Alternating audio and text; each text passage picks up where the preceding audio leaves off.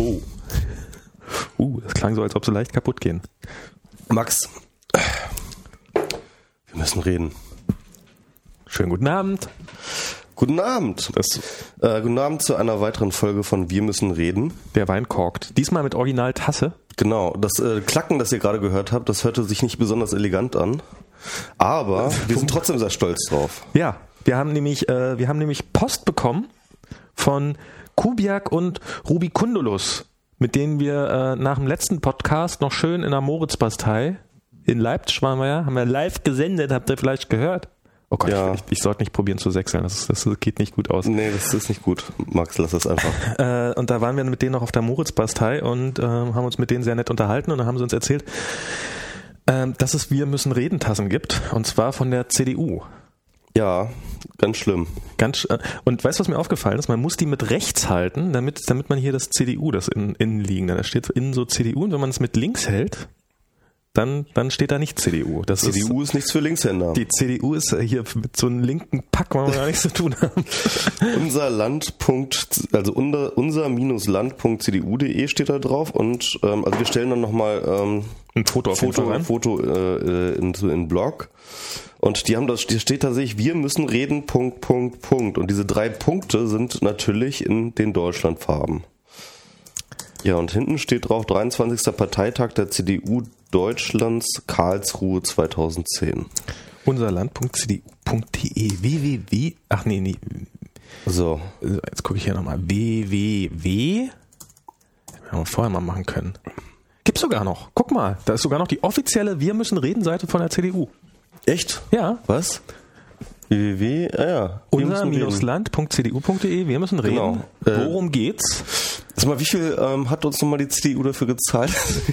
Dass wir wir jetzt hier für ihre sie Werbung Ach machen. stimmt, das habe ich, ich glaube, das habe ich sogar schon mal gesehen. Das ist ja so, das ist so eine Mitmachaktion, wenn man Postkarten einschicken kann und dann so, unser Land braucht mehr Kinder. Was? Unser Land, unser Land braucht mehr Optimisten. So, mal gucken, was die hier in der Galerie so haben. Unser Land braucht mehr Hackfressen, die Bilder einschicken. Gucken, was hier so in Berlin so ist. Unser Land soll christlich bleiben und gegen die schleichende Islamisierung kämpfen. So stellt man sich ihn vor, den durchschnittlichen CDU-Wähler, oder? Das, äh, das ist ein guter Einstieg. Das ist der Matthias Grahl aus Radeburg. Genau. Wenn ihr mal bei ihm vorbeikommen wollt, wollt Gegen die schleichende Islamisierung. Wow, ihr habt Probleme. Unser Land hat zu viel Staat für immer mehr Leute. Versagen muss für das Individuum spürbar sein. Nur so ergibt sich leidenschaftlicher Wille zum Leben. das ist zum- zumindest Das hat der bemüht. Eckbert Kock aus Gescher. ja. Versagen muss für das Individuum spürbar sein. Nur so ergibt sich leidenschaftlicher Wille zum Leben. Also äh, das war also ein Plädoyer für äh, Verschärfung von Hartz IV, oder? Ja, und guck mal, der Typ, der hat hier auch so, so, so ein Schnauzer, schön Ja. dazu dann so ein kariertes Hemd an und liegt so nachdenklich auf dem Tisch in seinem Sommergarten rum. Der sieht so aus, als ob er ganz dringend mehr Versagen fürs Individuum spürbar dringend bräuchte. Genau. Und was gibt's das hier noch? Unser Land braucht mehr Menschen, die an sich selbst glauben, sich einbringen, Veränderungen herbeiführen und nicht einfach nur nach Schuldigen suchen. Die sind schuld, die immer nur nach Schuldigen suchen. Ich glaube auch, das, das sind die Schuldigen. Mal ganz deutlich die Schuldigen. Ach Gott, macht das Spaß. Unser Land gestaltet die CDU mit viel Vernunft und Mut. Ich bin dabei. Der hat sich auf irgendeiner Veranstaltung ablichten lassen. Unser Land ist gut aufgestellt. Aus Bromme-Wisswedel. Ich glaube, so interessant ist das vielleicht gar nicht. Nicht? Dann habe ich mir gerade so überlegt. Unser Land braucht weniger Staat und mehr Eigeninitiative. Okay, also die CDU hat unsere Idee geklaut und hat dafür hässliche Tassen machen. Ach, so hässlich sind die gar nicht. Hat dafür Tassen machen lassen. Also auf jeden Fall, dieser Spruch ist ganz gut, ne? Wir müssen reden. Ich glaube, die nehmen es morgen mit ins Büro. Ziemlich, äh, das ist ziemlich kreativ, finde ich. Ja, der ist super. Wo sie den wohl her haben?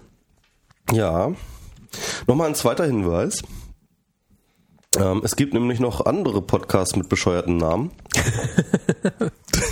Ach, der heißt so. Das ist nämlich ganz lustig. Ähm, ähm, wir haben jetzt sozusagen so eine, eine direkte Antwort auf unseren Podcast bekommen, als, als eine in Podcast-Form.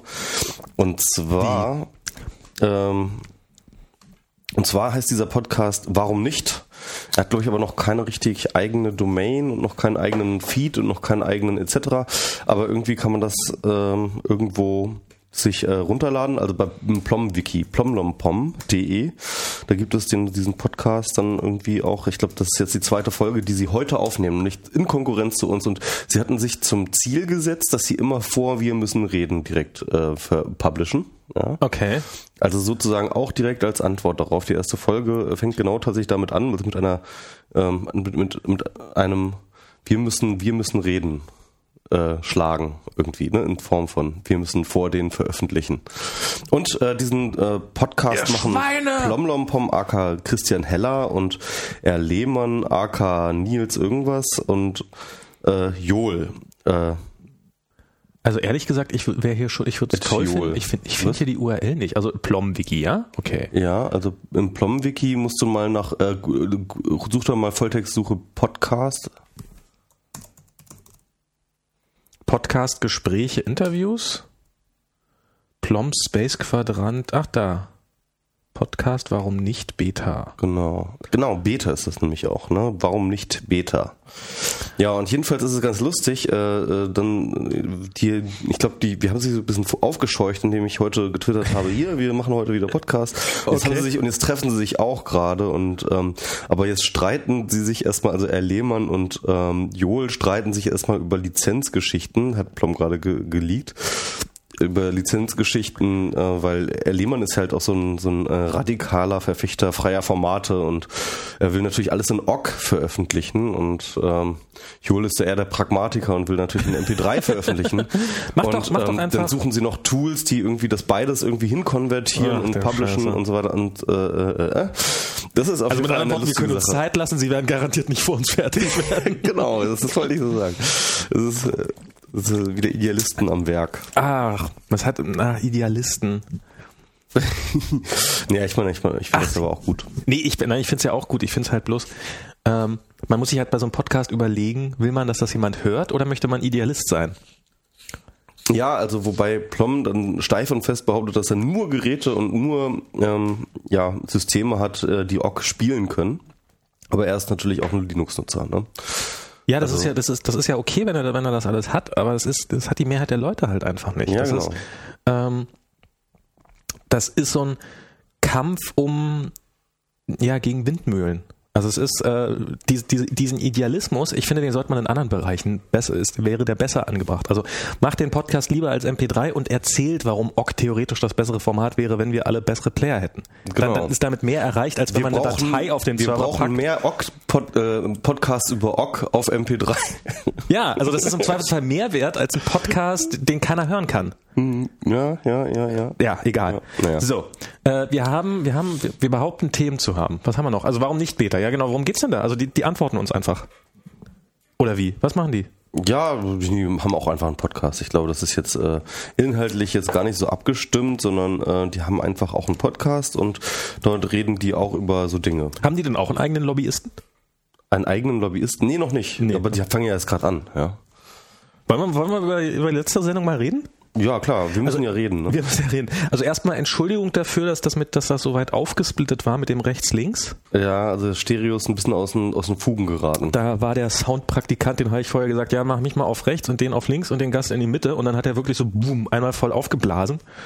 Und äh, ich habe das er zuerst gar nicht bemerkt, erst als es dann über die Kommentare reinkam. Und danach wusste ich nicht, wie ich es äh, reparieren kann. Also ich weiß, dass es da garantiert irgendwo ein Tool gibt, mit dem sowas geht, weil es muss ja weniger Stereo, sollte Aber ja hat kein doch Problem jemand sein. auch da verlinkt dann noch Stimmt, in, hat sogar jemand Kommentaren. In einem Kommentar hatte jemand das dann nochmal anders abgemischt. Stimmt, der hat das irgendwie gemacht und ich habe ihn auch gefragt, wie er das gemacht hat, habe aber leider nie eine Antwort bekommen. Genau, also wer jetzt irgendwie den letzten ähm, Folge äh, abgebrochen hat, weil er nicht mehr ähm, das ertragen konnte mit diesem extremen Links-Rechts-Geschwubbel, ähm, der kann noch mal auf die Webseite gehen und in den Kommentaren ähm, ist da ein Link zu einer Datei, die ähm, dann noch mal, sag ich mal, repariert wurde zu einem gewissen Teil. So. genau. Ja, und ähm, gut, dann haben wir das jetzt, oder? Ne? Ja, war, war ganz lustig Leipzig, oder? Also Leipzig, ja, Leipzig war ganz lustig. Ähm, war tatsächlich äh, witzig, weil ich glaube, wir waren so die einzigen irgendwie, die zu dem Zeitpunkt noch einen Track hatten. Alle Ja. anderen waren dann schon irgendwie im Hotel und haben irgendwie gegessen oder auf jeden Fall war irgendwie alles leer. Und unser Podcast-Raum wäre auch leer. Genau. Bis auf so ein paar Leute, die tatsächlich eigentlich nur wegen uns gekommen Ja, sind. sehr gut. So muss das sein, Ja, oder? aber das fand ich auch gut. Ich fand das, ich fand das, Das ehrlich gesagt sehr angenehm. So. Ja. Da, was, ich, was ich ja ein bisschen doof fand, direkt vorher war ja so eine äh, Veranstaltung von irgendwie so junge Menschen in den Medien und wie Ja. das alles klappen könnte und ein Haufen junger Leute da und dann war da eine vom Arbeitsamt, die erzählt hat, wo man schöne Nachbesserung, Nachmeldestellen kriegen kann, äh, na- nach, nach, nach Weiterbildungsstellen für Redakteure oder sowas und irgendeiner vom Radio war da und hat erzählt, dass PR doch gar nicht so schlimm ist und äh, dass es doch da viele Sachen gibt und Genau. Es gibt dann- ein Leben nach dem Tod des Journalismus. und die haben sich dann, dann waren da so diese ganzen jungen, äh, in erster Linie tatsächlich Mädchen und ein paar Jungs dazwischen, die sich danach auf die Gäste gestürzt haben. Und dann kommen, soll jetzt, soll jetzt nicht beleidigt klingen, auch wenn es total beleidigt ist. Und dann kommen direkt danach wir, sozusagen als, hey, wir machen die hier Zukunft des Journalismus. Zukunft des Journalismus. und die sind alle weg. Das, Ja, ja. das ist eigentlich Nee, ähm, ähm, ähm, aber ich meine, ähm, es war, ich fand, das hätte auch echt gepasst. Ich meine, die haben so, es, es ging ja gar nicht so um Journalismus, sondern was mit Medien. Ne? Ja. Also ich will was mit Medien machen, was ja ganz oft so aus dieser äh, Reihe kommt. Und der Witz ist doch eigentlich heutzutage, du willst was mit Medien machen, ja verdammt nochmal, du hast überhaupt keine Ausrede, es nicht dann, zu tun. dann hol dein Handy raus. Genau, hol dein Handy raus und sprich da was rein und Ja. nimm das auf und tu das ins Netz. Oder, oder, oder, oder nimm dir deinen Computer oder nimm irgendeinen anderen Computer und schreib einen Text ins Internet rein. Und äh, also ich meine, es gibt überhaupt gar keine Ausrede, wenn man irgendwas mit Medien machen will, es nicht zu tun. Ja, aber ich glaube, die Leute, die Wenn uns man Inhalte die wissen hat- das eigentlich schon. Wenn man Inhalte hat, dann kann man die einfach rein- reinstellen und alles andere und Genau. und dann braucht man auch keinen, dann braucht man sich auch nicht von irgendwelchen Journalistenschulen versauen lassen und äh, und irgendwelche PR-Klitschen äh, mit äh, billigen Praktikanten äh, äh, Volontariat Wobei ich versorgen. glaube, dass viele von diesen, äh, ich will was mit Medien machen, Wirklichkeit, ich möchte ins Fernsehen. Das ist so irgendwie, Meinst du, das, das ist immer noch ein Wunschtraum? ja, natürlich. Ja, die gehen doch alle über die Casting-Geschichten dann jetzt. Die wollen irgendwie, die wollen irgendwie berühmt werden und wollen erkannt werden oder irgendwie sowas. Ich glaube, dass da, also ich glaube, wenn du, wenn du wirklich was mit, also wenn du wirklich das Gefühl hast, was sagen zu wollen oder was berichten oder wenn du diesen inneren Drang verspürst, dann, dann machst du es auch einfach. Das ist, dann kriegst du das auch mit. Ich finde das immer ganz interessant. Ich meine, Don Dahlmann hat das jetzt mehrfach verblockt, weil der macht ja irgendwie ähm, so Journalistenseminare, also äh, der geht an Journalistenschulen und erzählt was über das Bloggen. Ja. So ein, einer seiner Geldquellen. Und äh, er ist so jedes Mal immer total konsterniert, wenn er irgendwie davon erzählt und dann halt wirklich junge Leute vor sich hat, die so ähm, halt irgendwie Ende, äh, Anfang 20 sind oder sowas, ja. Und und die so in einer unfassbar konservativen ähm, Medienhaltung verbleiben und wie bloggen, wie umsonst meine Texte da ins Internet tun, wie, was, nee, und so, also das, das ist schon so ein bisschen so. Ähm, ich, ich glaube, ich glaube, da, da guckst du dich ganz schön um, sowas so. Ja, ja, ich glaube auch, dass man sich da ganz schön umguckt oder ich glaube, da guckt man sich auch nicht um. Das ist ja, sollen sie machen. Ist da okay, passt doch alles. Ähm, Ich finde das, ich finde das ja bei Knüver auch immer so ganz putzig, wie er immer probiert dagegen anzukämpfen und äh, da, da sich drüber äh, ganz furchtbar aufregt und äh, sagt, ja, mach doch, mach doch und ja, wer es jetzt noch nicht macht, der lernt auch, der lernt es auch nicht mehr. Also es ist ähm, irgendwie. Hm. Aber äh, ja, war schön, dass wir da in in Leipzig In Leipzig, in Leipzig. Mit- das mit- war, das mit war eigentlich ganz nett, genau. Einer war dabei, der hat uns vorher noch nie gehört, ne? Ja, da wurde es reingeschleppt, ne? Der wurde so reingeschnitten. Genau. Aber der hat auch witzige Fragen gestellt dann so am Schluss. So irgendwie, ähm, was hat er gefragt? Ich weiß gar nicht mehr, aber es war irgendwie, also es war jedenfalls äh, kein Podcast-Routinier. Nee, definitiv nicht. Nee, aber sehr nett und sehr, sehr Aber, interessiert. aber, der, aber der fand das auf jeden Fall ganz interessantes Format ja, und so. definitiv. Ja. So, ähm, du kannst jetzt mal über die Next erzählen, während mir ich, ich mir heimlich einen Pullover anziehe, ohne dass die Hörer mitkriegen. Das nennt man. Äh, du willst doch nur ein MS Pro holen gehen. nee, ich will mir Pullover anziehen. Haha. Okay. Ja, fang an.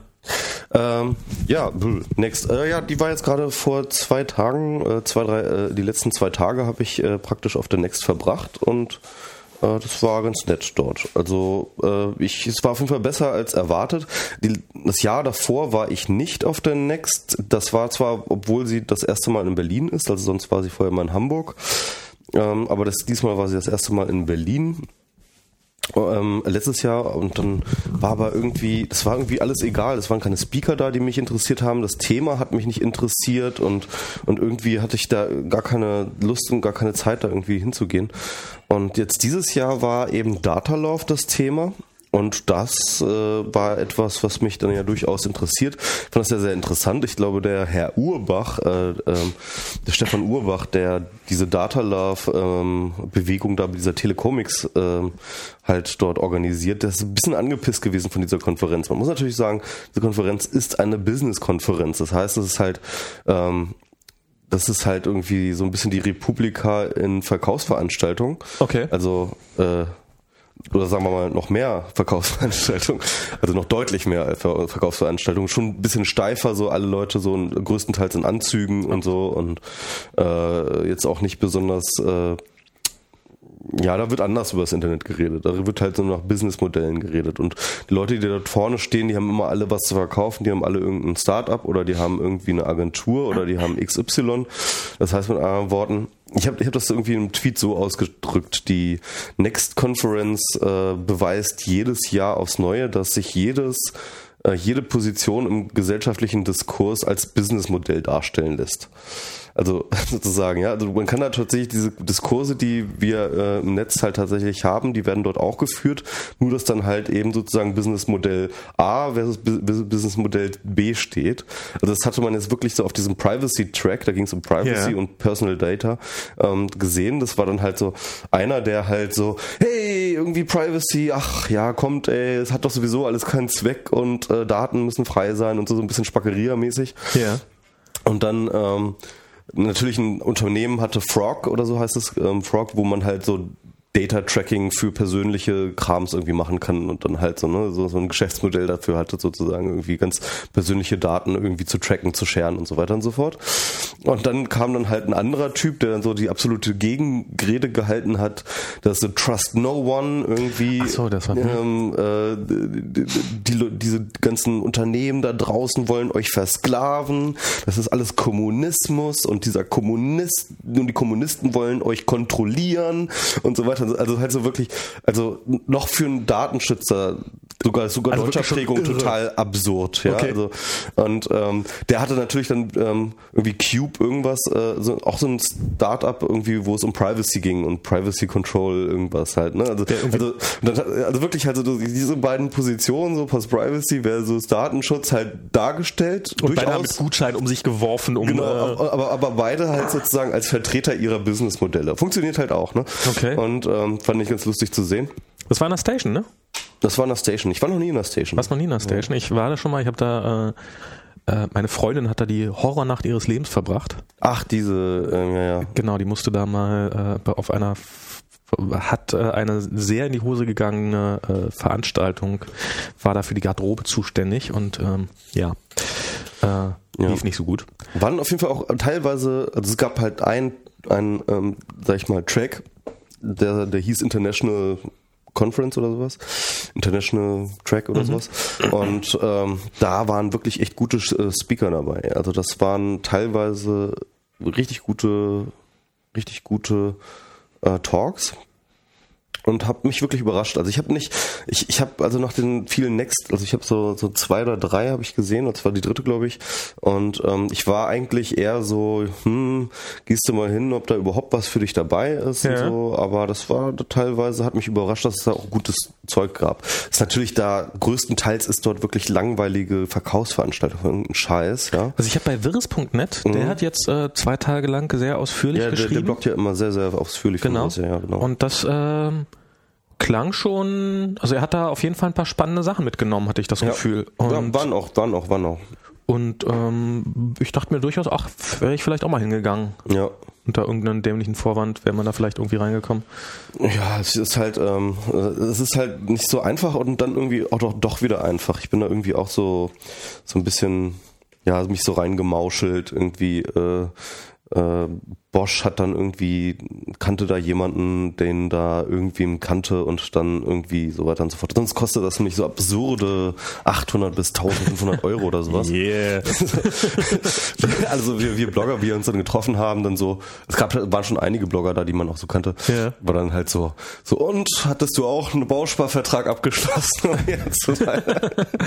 Ja, ja, ich spare schon das ganze Jahr und so. Was natürlich totaler Quatsch ist. Ja, wir, ihr hattet euch einfach irgendwo eure Tickets äh, so dazugeholt. Genau. Schon klar. Ja, das klingt doch auf jeden Fall so, äh, als ob man jetzt keine total Zeit da hätte. Nö, das fand ich auch, also und das Essen war auch gut. Ne?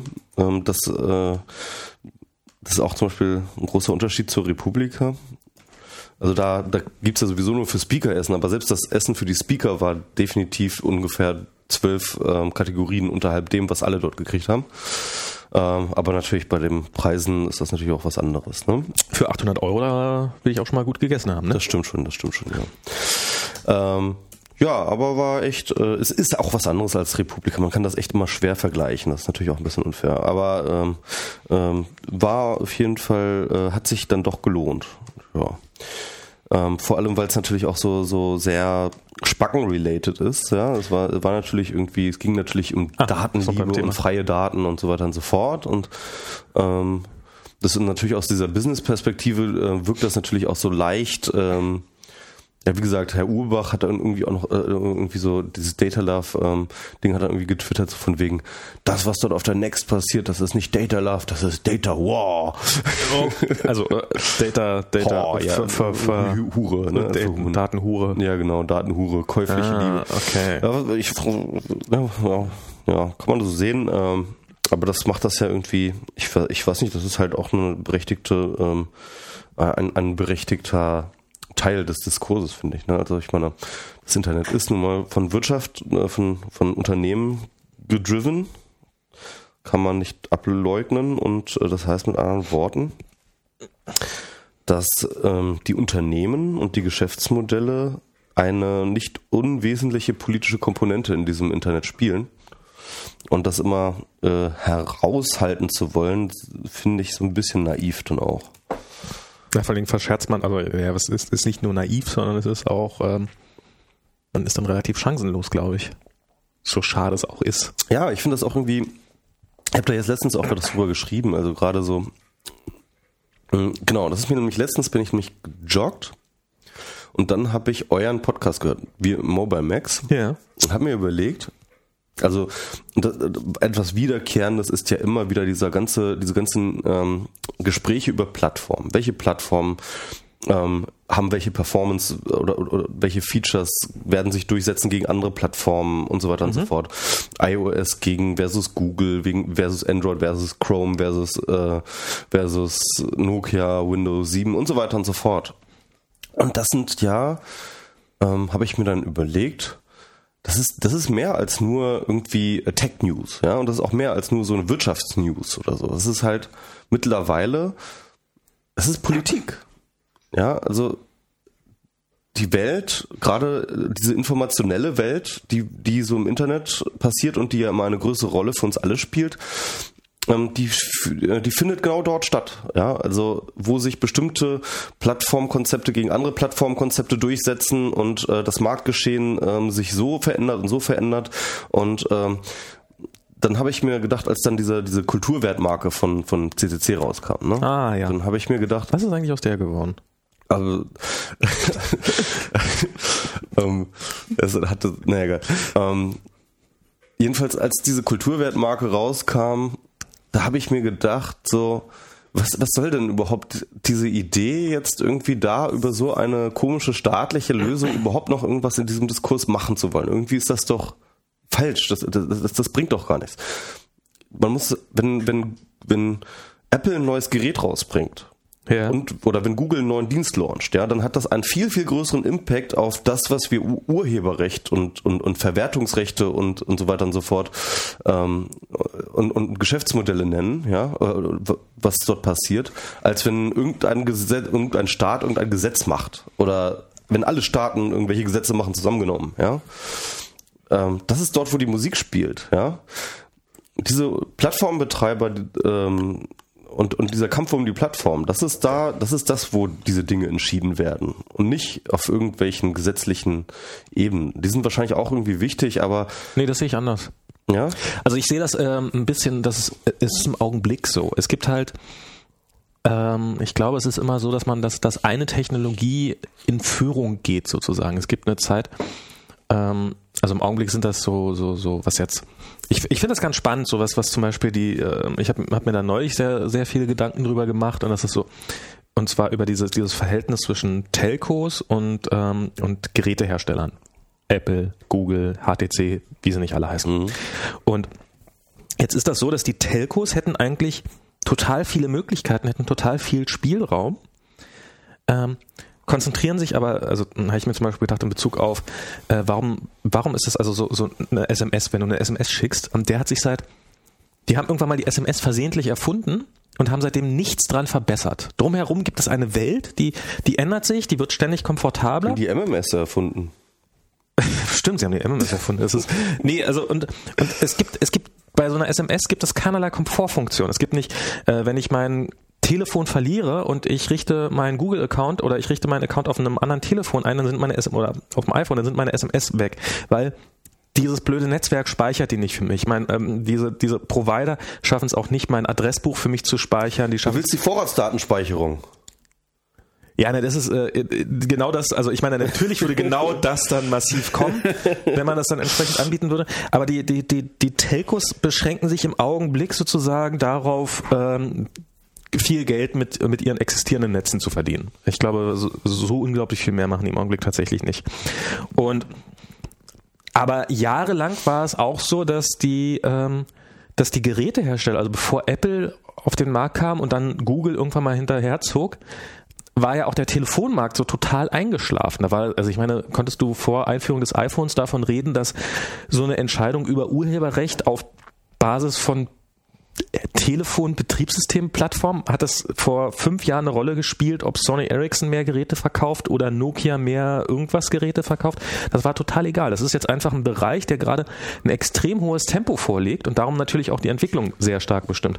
Und in dem Moment, in dem die anfangen würden, also in dem Moment, in dem wir zum Beispiel entweder Telcos wieder anfangen würden, innovativer zu werden oder die Politik anfangen würde, innovativer zu werden und die Gerätehersteller, ich glaube, es fällt mir schwer zu glauben, dass Apple so ein Tempo auf Dauer vorlegen kann, beziehungsweise Google. Die werden dann auch mal wieder langsamer werden und dann besteht vielleicht wieder die Chance, dass die Politik wieder so ein bisschen aufholen kann. Oder dass, ähm, dass damit du glaubst an ein Comeback der Politik? Äh, ja, das finde ich interessant. Also glaube ich tatsächlich dran, weil äh, ich glaube, es führt eigentlich auf Dauer keinen Weg dran vorbei, weil ähm, also die die die ich, glaub, ich glaube, dass es ähm, dass die Politik im Augenblick wir sind in einer Phase, in der wir in der viele Leute komplett überfordert sind mit dem, was um sie herum passiert. Ich, wahrscheinlich ist es ein Dauerzustand. Das, ja, und das wird aufhören, glaubst du, oder wie? Also nee, nein, das wird, das, das wird nicht aufhören, sondern es wird äh, dazu führen, dass, äh, dass, dass das, das erleben wir ja schon, dass viele Leute sich dann einfach sperren und sagen, nein, wir wollen diese Technologie nicht. Und ähm, dann wird probiert, das zu verbieten und dann wird aber rauskommen, dass das auch nicht geht.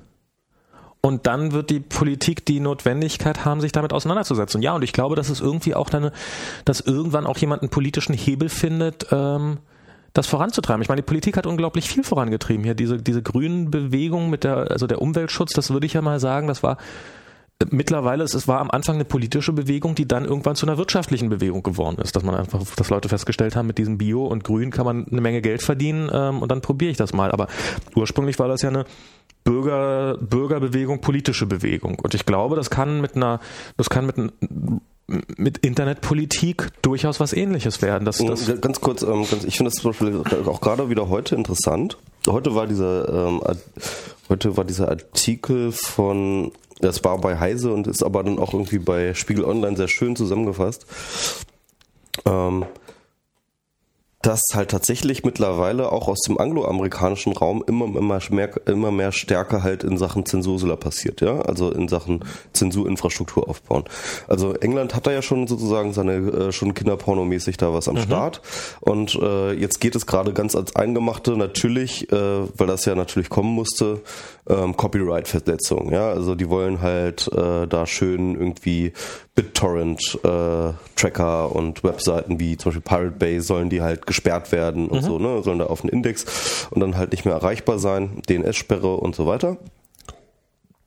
Und ähm, ja, und in, in, Amerika gibt es auch schon irgendwie einen Vorstoß von einer Senatorin, bringen die da schon auch wieder so, auch so ein entsprechendes Gesetz auf den Weg. Also das heißt, es geht gerade wieder um die Wurst. in Frankreich geht's ja auch mal so richtig. Und, und in Frankreich und so weiter. Und in Google. Ähm, auf Heise habe ich von so einen Artikel gelesen, da hat äh, eine französische Politikerin hat gesagt, wer äh, eine DDoS-Attacke, also wer, wer, eine, wer eine Webseite manipuliert, ist Terrorist. Das war ihre mhm. Aussage und muss gestoppt werden. Mhm. Und äh, die wollen, dass äh, Gefängnisstrafe, und zwar bis zu zehn Jahren, okay, ich glaube, das kriegt man nicht für eine normale DDoS-Attacke, äh, bis zu 150.000 Euro Strafe oder zwei Jahre Internet sperren. Du, ähm, der Sarkozy hat schon gesagt, er will hier irgendwie äh, das Netz auskerchern und das zu einem ähm, netten Ort machen. Ja, ja, gesagt, das, das, ja. aber und, ich meine... Äh, und das jetzt, die äh, G8-Gipfel ist jetzt in Frankreich ja demnächst. Mhm. Ich weiß nicht mehr, ich glaube, ich ja, glaube nächste, nächste Woche oder so. Und äh, da gibt's dieses IG8 oder so. Und ähm, dort äh, gibt es einen extra Gipfel sozusagen für so äh, Internetfragen. Und ich glaube, da geht es genau darum. Sarkozy sagt hier, ich will jetzt hier das Internet sperren und so weiter. Und äh, also es geht halt so richtig es geht halt so richtig ab gerade, ja. Und mhm. der ähm, Eric Schmidt hat sich jetzt gerade hingestellt, hat gesagt so, hier übrigens äh, über Netzsperren reden wir nicht. Wir reden hier nicht über Netzsperren und wir machen da nicht mit und wir werden Möglichkeiten und Wege finden, Netzsperren zu überwinden. Ja, ich meine, eigentlich hat Google ja eigentlich schon sozusagen in dieser gegen DNS-Sperren schon ein relativ hilfreiches Mittel mit 8.8.8.8 und 8.8.4.4 und 8.4.4.4 mit ihren DNS-Servern, die man sich eintragen kann und äh, äh, ich glaube, äh, das wäre natürlich auch noch so eine Sache. Also wenn jetzt alle über den Google DNS, der ja super schnell ist, ja, und genauso schnell ist wie die, die von den Providern angegebenen, ähm, dann ähm, sind diese Netzsperren natürlich wirkungslos und so weiter und so fort. Dann sperrst du halt als nächstes ein DNS. Hm? Dann sperrst du als nächstes ein DNS. Genau, das ist, das wäre dann auch nochmal, das wäre dann aber noch, würde ja noch ein bisschen weitergehen als etc. Das heißt also mit anderen Worten, ähm, da stellt sich Google jetzt halt tatsächlich gegen die Länder und ihre Gesetzgebung sagt ihnen, passt mal auf, Leute, uns ist es egal, was ihr da für eure Mickey Maus Gesetze schreibt, ja, könnt ihr gerne machen. Ähm, wir machen mit dem Scheiß nicht mit. Wir machen bei dem Scheiß nicht mit. Und äh, wir äh, werden dafür sorgen, dass auch eure Bevölkerung weiterhin äh, ein unzensiertes Netz hat. Das ist eine mhm. Kampfansage, ja. Und das ist eine Kampfansage, die so weit geht, dass sie halt tatsächlich die Souveränität der einzelnen Staaten untergräbt in diesen Internetfragen. Und ähm, wenn du mich fragst, ich finde das gut. Ich finde das gut. Ja, Google soll verdammt nochmal politisch werden. Google hat die Macht und Google hat den Einfluss, politisch zu werden. Und sie haben da auch eine gewisse Ethik, also was heißt eine Ethik, aber zumindest ein Mindset, was das Netz angeht. Was gut ist für das Netz, ist gut für Google. Und ähm, ja, nee, ich bin dafür. Fuck den Staaten, echt. Fuck den Staaten. Scheiß drauf, Alter. Naja, also ich meine, es ist, ähm, während man, also ich habe äh, immer zwei Probleme damit, mit, äh, so, also das, das eine ist, beim Staat habe ich wenigstens theoretisch die Möglichkeit, mir sowas wie eine Mitbestimmung, ähm, also habe ich, habe ich eine, hä? mein Telefon ist aus, dein Telefon Meins, ist aus. Ja, hm. naja, hier, das, hier so ein iPad liegt hier noch. Hier ist noch so ein iPad. Ja, na gut, das sollte ja wahrscheinlich im. Naja, geil. Ähm, und ähm, also dass man, dass man beim Staat hat man theoretisch noch sowas wie eine Mitbestimmungsgelegenheit. Ähm, das ist ja beim, beim Unternehmen wie Google ausgeschlossen. Und ähm, ich kann ja bei Google nicht mal wählen, wer da ist. Und im Zweifelsfall sind sie nicht dem, sind sie nicht dem Netz verpflichtet, sondern sind sie ihrem, sind sie der Gewinnmaximierung verpflichtet. Aber, aber jetzt will ich dir mal ganz kurz was sagen, ja. Ähm, das, das hört man auch immer wieder irgendwie ähm, aus, aus diesen ganzen ähm, Diskussionen heraus, äh, Private Public irgendwie und dass das Internet ja auf privatwirtschaftlichen Strukturen basiert und dass das ja irgendwie gar nicht demokratisch sei und so weiter. Wollen wir das? Wollen wir, ich meine, na, jetzt, jetzt denk einfach mal wirklich, denk das mal durch. Wollen wir ein demokratisch kontrolliertes Internet? Wollen wir das?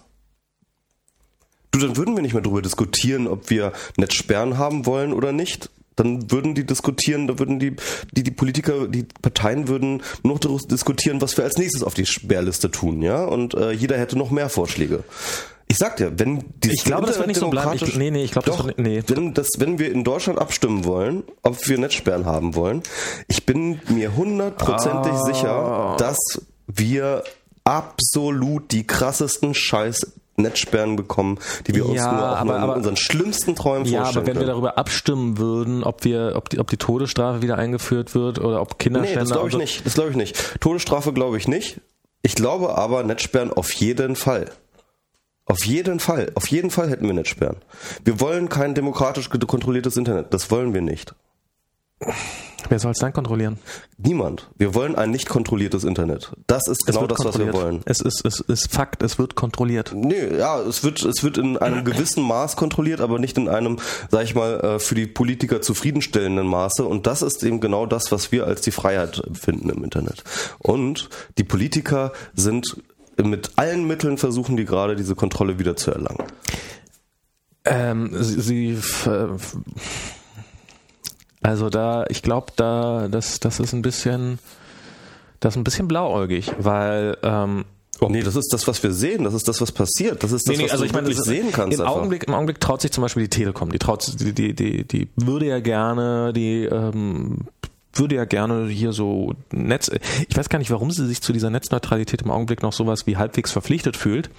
Ähm, Ob es da irgendwelche Gesetze gibt, die das tatsächlich vorschreiben. Aber wenn die Telekom so könnte, wie sie wollte, dann, ähm, was ist ja auch ihr erklärtes Ziel, dann wäre Netzneutralität Thema von gestern, sondern dann würde sie das so machen, dass sie ähm, der eine zahlt das und der andere und ich sag dir eins, ne? Eins, ein, von eine, eine Brechung der Netzneutralität durch die Unternehmen ja.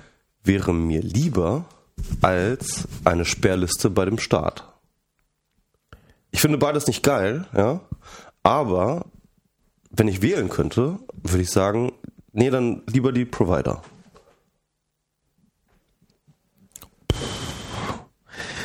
Nö. Doch, ich schon. Nee, nee, weil, äh, weil, weil eine Sperrliste beim Staat, die, ähm, die hat, die, die folgt gewissen rechtsstaatlichen Prinzipien im Idealfall. Da kann man was einklagen, das ist, das ist alles, das ist alles mühsam und schwer und kompliziert. Ähm, aber du kannst ja auch nicht jedes beliebige Gesetz einfach so verabschieden, was du will, willst, kann auch der Bundestag nicht, da muss es muss, muss gewisse Verfassungs- und da kannst du klagen. Und da sind, da sind die Interessen, die sind, ähm, die sind irgendwie, äh, ja, das ist, also da hat man, da hat man eine Möglichkeit gegen vorzugehen. Wenn jetzt ein, wenn jetzt die, wenn jetzt die Telekom oder welches Unternehmen auch immer, ich muss jetzt gar nicht, ähm, wir brauchen jetzt gar nicht auf einem rumzuhacken, irgendein Provider beschließt, ähm, nee, iTunes kannst du nicht mehr nutzen, weil äh, wir wollen, dass du unsere Mediathek nutzt. Oder nee, YouTube geht halt nicht mehr. Ähm, und du hast keine rechtliche Handhabe, dann sagen die, ja, geh doch zu einem anderen Provider. Das ist doch super. Dann kannst du zum anderen Provider gehen. Wenn, de, wenn dein Land dir sagt, du darfst Webseite XY nicht mehr aufrufen, kannst du Webseite XY nicht ja, mehr aufrufen. Ja, aber es wird über kurz oder lang dann kein, wenn, es wird keinen Provider mehr geben, bei dem du es angucken kannst. Fertig. Wieso denn nicht? Natürlich wird es das geben. Solange es da Leute gibt, die da bereit, bereit sind, Geld dafür zu zahlen, wird es das geben. Das ist ja das Schöne an Unternehmen. Das, wie, wie, das, ist, das ist, doch das Schöne an Unternehmen. Unternehmen wollen was? Nein, ist, was nein, wollen die? Nein, das ist doch Geld verdienen und mehr nicht. Die ja, wollen aber, nur aber, Geld verdienen. Und der Staat, der will nee, nee, kontrollieren. Moment, Moment mal, Moment mal. Der, also will, ich mein, der will seine, der will seine Werte durchgesetzt aber haben. Aber du hast ja effektiv keinen anderen Provider. Also das mag sein, dass wir hier, dass, dass wir zum Beispiel in Berlin haben wir theoretisch noch die Möglichkeit, einen anderen Provider auszuwählen, wobei praktisch auch nicht, weil im Endeffekt laufen die fast alle über die Telekom-Netze. Was, warum das liegt? Ja, weil wegen staatlichen Proze Protektionismus, Nein. dass der Telekom so gut geht. Natürlich sicherlich. Es liegt auch daran, weil es sich einfach nicht lohnt, auf ein Land zu investieren. Das, ein Stück weit liegt das auch daran, ja klar, die Telekom hält sich da sicherlich auch irgendwie relativ geschickt mit ihrem Monopol ähm, die Konkurrenz vom Hals. Aber darüber hinaus ist es einfach, Infrastruktur kostet ein Schweinegeld und, ähm, und es lohnt sich eventuell nicht da für die dreieinhalb Hanseln, die freies Internet wollen, da extra äh, Kabel zu schmeißen. Und da, das dafür sorgen, dass, dass da auch andere Provider mit auf die Leitung drauf können. Da ist die Bundesnetzagentur für zuständig. Da ist wieder eine staatliche Organisation für Veranstaltungen. Ich glaube, man braucht da schon gewisse Regularien, auch wenn sie uns nicht gefallen. Man muss die, man muss die staatlichen ähm, Einflüsse darauf bekämpfen, sofern sie einem nicht ähm, in, in, in den Kram passen. Also wenn es um Netzsperren geht und so weiter, klar, muss, muss man was gegen tun da muss, da muss man die gesamte, da muss man die gesamte Gesellschaft anpassen. Das ist, äh, ich meine, das ganze Urheberrecht ist das hinfällig, das ist, das muss alles gemacht werden.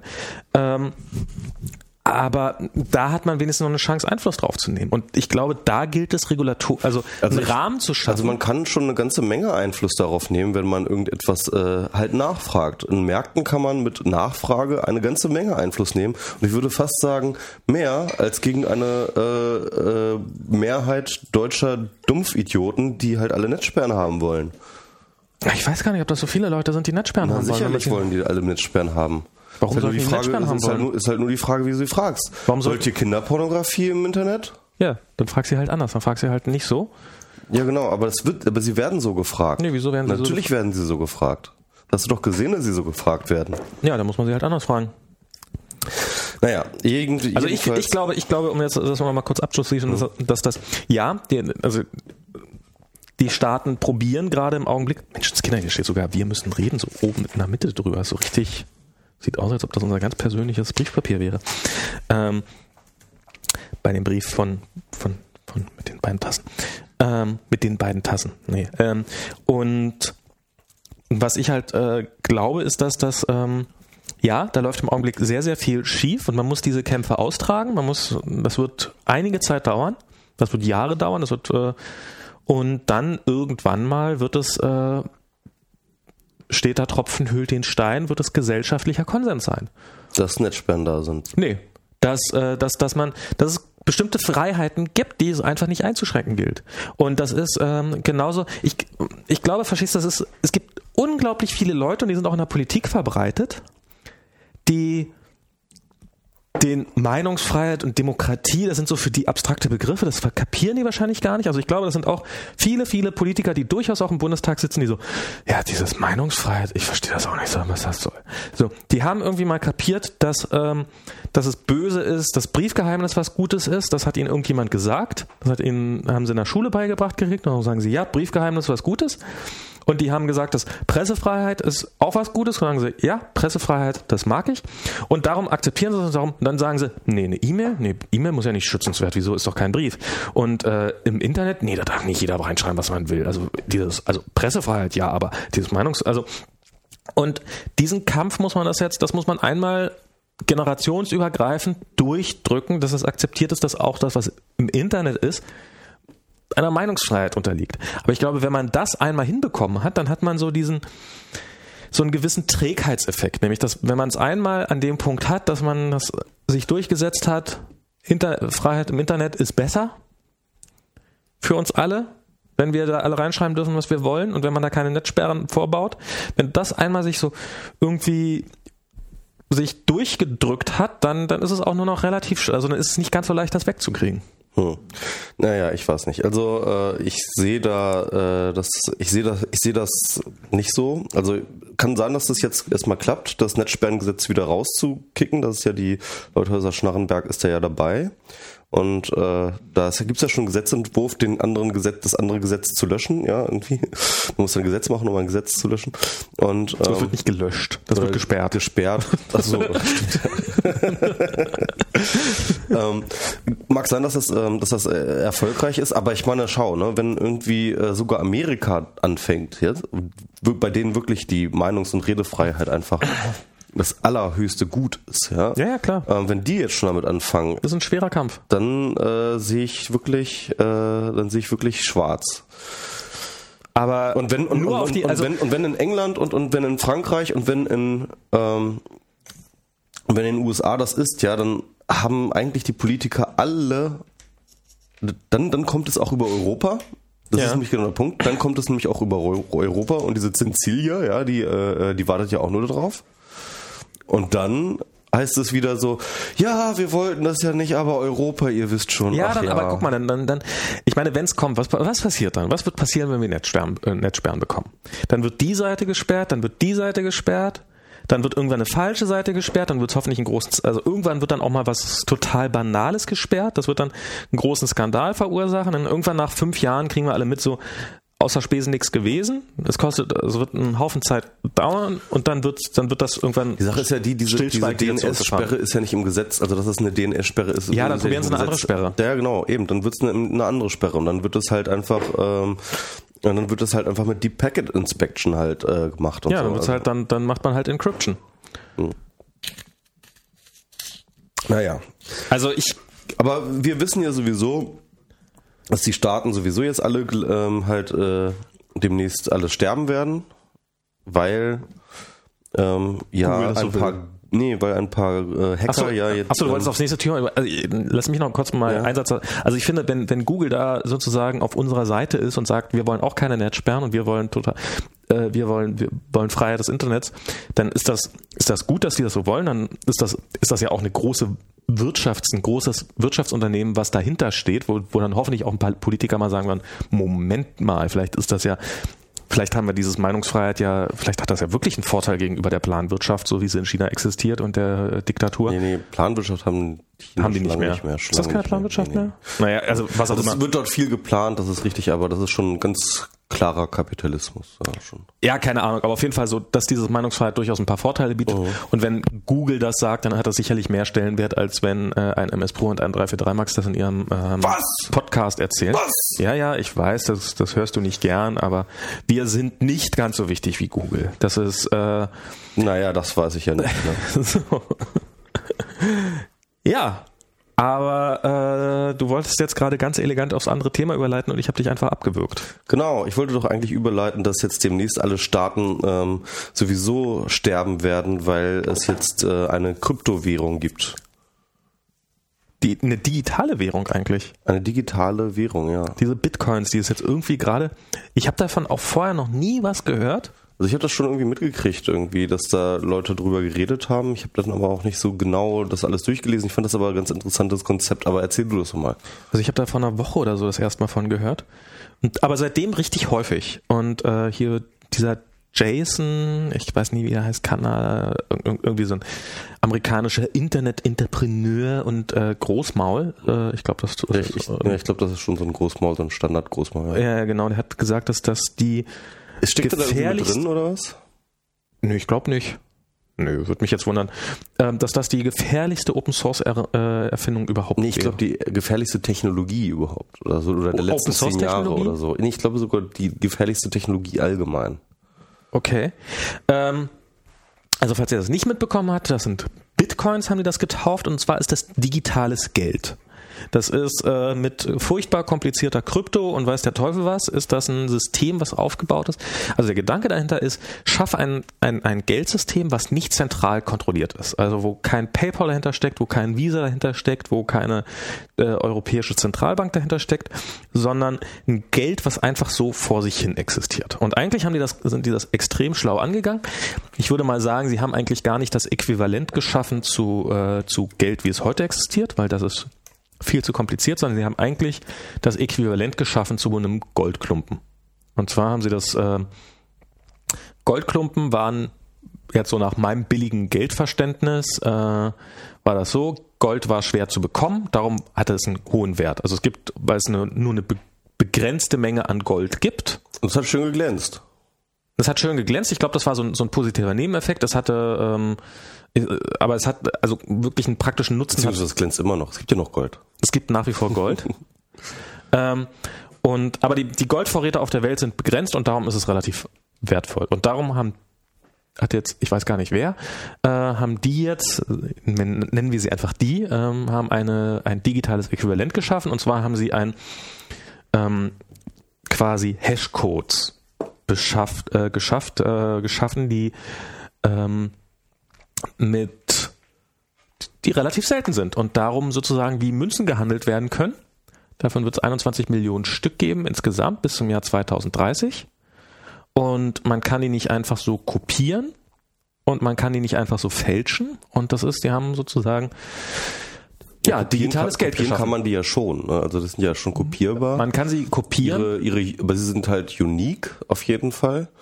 Und, Nein, in dem Moment, in äh, dem sie es ist kopieren, immer das dokumentiert, wer sie hat. Genau, das ist das Eigentliche. Es Genau. ist, man kann sie kopieren wie ein Bekloppter, man hat bloß nicht viel davon, weil es gibt halt ein äh, verteiltes System, so ein Peer-to-Peer-System Genau. von Leuten, die wissen, wo befindet sich ein Bitcoin gerade und wenn Distributed Hash Tables. über eine Distributed Hash Table und die wird halt auch ähm, immer, dieser Bitcoin wird auch immer verschlüsselt irgendwie. Ich, ich kenne das Prinzip, ähm, ich verstehe es nicht, ich habe von Krypto nicht so wirklich oder eigentlich so ziemlich gar keine Ahnung und so.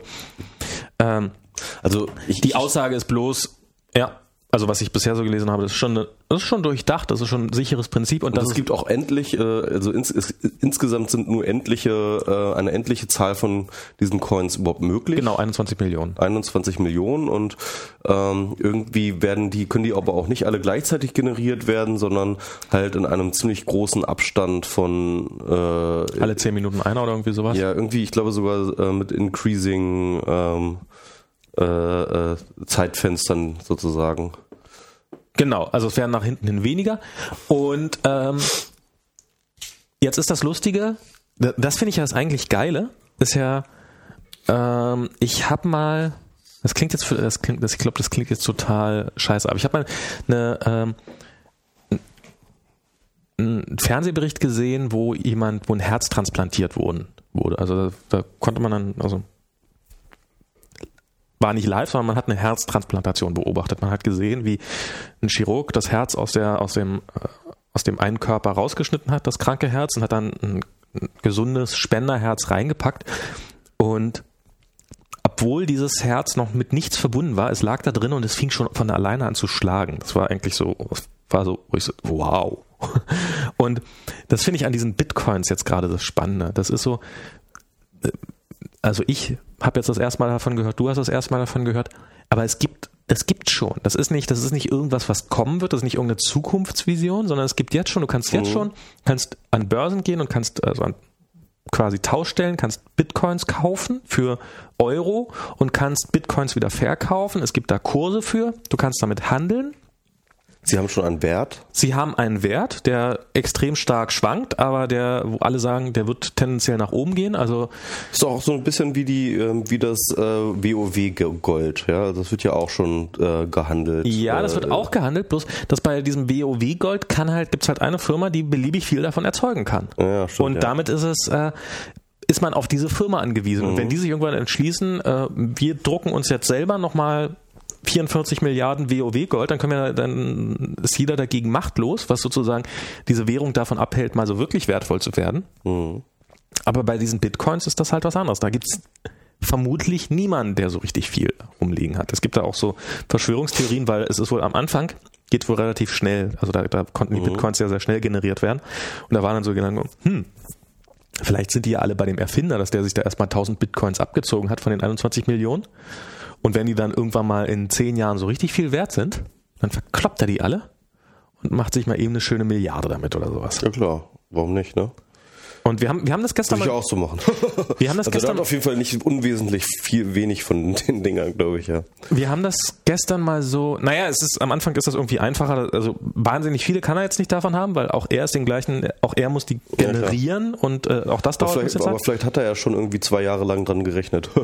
Nee, am Anfang, die, die, die ersten Mit- sind mit wohl relativ, äh, am Anfang äh, ist es wohl weniger aufwendig, neue Bitcoins zu erzeugen. Also die ersten Genau. zehn gingen richtig ratzfatz und zum Ende hin brauchst du dann schon. Ja, ich weiß, aber viele, wenn er dann ja eben irgendwie äh, zwei Jahre lang äh, äh, seine tausend Rechner dran hat äh, machen lassen und dann erst sozusagen Genau, dann hat er sozusagen eine Wette auf die Zukunft. So, dann hat der halt ein Schweinegeld.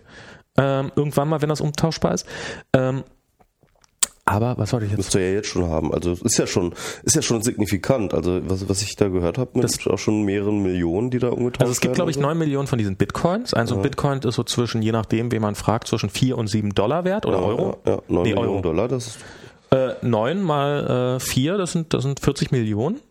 40 Millionen Dollar im Markt. Euro. Euro im Markt. Euro und äh, Tendenz steigend. Also vor einem halben Jahr. Das, das ist jetzt zwar noch kein mittlerer Staatshaushalt, aber naja. Naja, wenn du da vor einem halben Jahr hat er so ein Bitcoin noch 20 Cent gekostet, jetzt ist er bei 4 Euro. Ja. Wenn du da mal jetzt irgendwie 1000 Euro reingepackt hättest, dann hättest du jetzt mal Schon noch ganz gut Gewinn gemacht. hättest du schon mal ganz gut Gewinn gemacht. Und ähm, also das ist, man merkt, so wie wir darüber reden, das ist kein Theoretikum mehr, sondern es ist, ähm, das funktioniert. Das ist natürlich ein Risiko. Ähm, aber wenn ich dir anonym Geld zukommen lassen wollte, könnte ich das so machen. Ich würde mir jetzt auf einer Webseite Bitcoins kaufen, würde dir die per Mail zuschicken, beziehungsweise über diesen Bitcoin-Client. Du könntest die entgegennehmen und würdest sie wieder verkaufen und wir hätten Ja, das ist, also, das ist ja nicht mit Kopie, mit hin und her schicken, sondern es ist ja tatsächlich so, dass du halt sozusagen dein Distributed Hash Table in dem Sinne erweiterst, dass du sagst, hier, ich mache diese Transaktion jetzt von meiner ID zu dein, zu, zu Michaels ID. Das gebe ich dann raus ins Netz, so dass sich dieser Distributed Hash Ja. Table verteilt und die anderen sozusagen deine Transaktion bestätigt und dann ist sozusagen äh, äh, aktualisieren sich alle Clients darauf, so dass halt einfach sozusagen klar ist, dass jetzt ID XY diesen äh, Coin hat und nicht mehr du. Ne? Genau. Und ähm, was mir da aber jetzt noch nicht klar wird, ja. ist die Nicht-Trackbarkeit, die Anonymität dieser Transaktion. Denn du hast auf jeden Fall zumindest eine User-ID 1 und eine User-ID 2. Die brauchst du ja. Nee, du kannst dir, also ja, die brauchst du. Die brauchst du. Du brauchst einen Absender und einen Empfänger, Genau. aber du kannst dir, es gibt einen Button in diesem Programm, mit dem kannst du dir immer wieder neue IDs generieren. Dann muss doch aber, wenn du dir eine neue ID generierst, muss diese neue ID auch wiederum in den Distributed Hash Table. Nee, nee, aber die gehört dann, werden. nein, die gehört dann aber, da, da existiert dann irgendwo wieder eine neue ID, Ja. aber das, da weiß ja niemand, dass das deine ID ist. Ja, aber wenn jetzt sozusagen äh, sozusagen das das die Kontoführung ja in, in Anführungsstrichen ja, Nee, wenn kannst- die wenn dann lass mich Ja. mal zu Ende reden. Wenn die Kontoführung in Anführungsstriche halt alle über diesen Distributed Hash Table funktioniert, Ja. dann muss sozusagen der Amount an Coins ja durchaus immer einer ID zurückrechenbar sein. Das heißt mit anderen Worten, selbst wenn du dir eine neue ID kreierst, muss klar sein, dass das, was vorher der alten ID gehört hat, Nee, jetzt der neuen einfach, ID gehört. nee, du hast dann einfach zwei IDs. ja klar. Ach so, warte mal, hä, Moment. Du, Du kannst, du kannst dir theoretisch IDs. für jede Transaktion eine neue ID generieren. Ah, okay. Das heißt, dass, äh, dass zwar über diese eine Transaktion klar ist, die ging von ID so zu ID so und so. Ja. Also wenn, wenn ich jetzt zum Beispiel, äh, wenn, wenn wir jetzt auf unsere Webseite, Mhm. weil wir müssen reden, irgendwie so einen Link hinpacken würden, hier unser Hash, mit dem wir, also quasi unsere Kontonummer, unter der wir Bitcoins entgegennehmen, Mhm. Ja. dann ist sind schon nachvollziehbar. geoutet eigentlich. Das ist ja schon alles dann, das ganze System schon im Arsch. Also wenn du deine Bitcoins, wenn, wenn, wenn du deine Kontonummer hinschreibst, dann ist die sozusagen öffentlich. Das hält uns aber nicht davon ab, ähm, noch eine zweite äh, oder dritte oder vierte oder hundert weitere IDs zu haben jeweils, unter denen wir dann die ganzen Drogengelder waschen oder sowas. Also das ist, ähm, das kann dann niemand mehr nachvollziehen. Das war schon immer die Frage, wie wir unsere Drogengelder. wie wir unsere Drogengelder waschen. Na, dafür wird es ja tatsächlich auch genutzt, diese Bitcoins. Also klar, äh, nicht nachvollziehbares äh, Zahlungssystem. Das äh, ist jetzt nicht unbedingt das interessante Geschäftsmodell für den Laden von nebenan, aber es gibt halt ähm, Ja, sieh mal, ne? ich habe halt auch echt, das hat halt ziemlich viel über so De-Anonymization gelesen und so. Das ist halt echt absurd, äh, was du heutzutage alles machen kannst. Und diese ganzen ähm, ja, Data-Provider, die sagen so, hier, äh, wir haben hier ähm, Auswertung oder wir stellen hier irgendwelche Daten zur Verfügung und so, aber die sind alle anonymisiert. Ähm, da, du machst dir überhaupt keine Vorstellung, was heutzutage alles möglich ist, solche Daten zu de-anonymisieren. Ja? Und ähm, ja, und insofern bin ich immer sehr, sehr skeptisch, wenn Leute von Anonymität von irgendwelchen Dingen reden. Ähm, ja, man kann es halt naja. versuchen. ja, ja, man kann es man kann's versuchen, das stimmt schon, ja. Aber das wäre so sozusagen jetzt meine Frage, ähm, äh, wie effektiv dann im Endeffekt dann doch diese Anonymität dann irgendwie funktioniert. Na, das, da, da hilft eigentlich, glaube ich, nichts weiter, als zu gucken, wie jetzt, ähm, also ich finde das, ich glaube, dass dieses Bitcoin-System, dass das zusammenbrechen wird irgendwann. Das wird, da wird es einen Angriff drauf geben, das wird einen Schwachpunkt haben.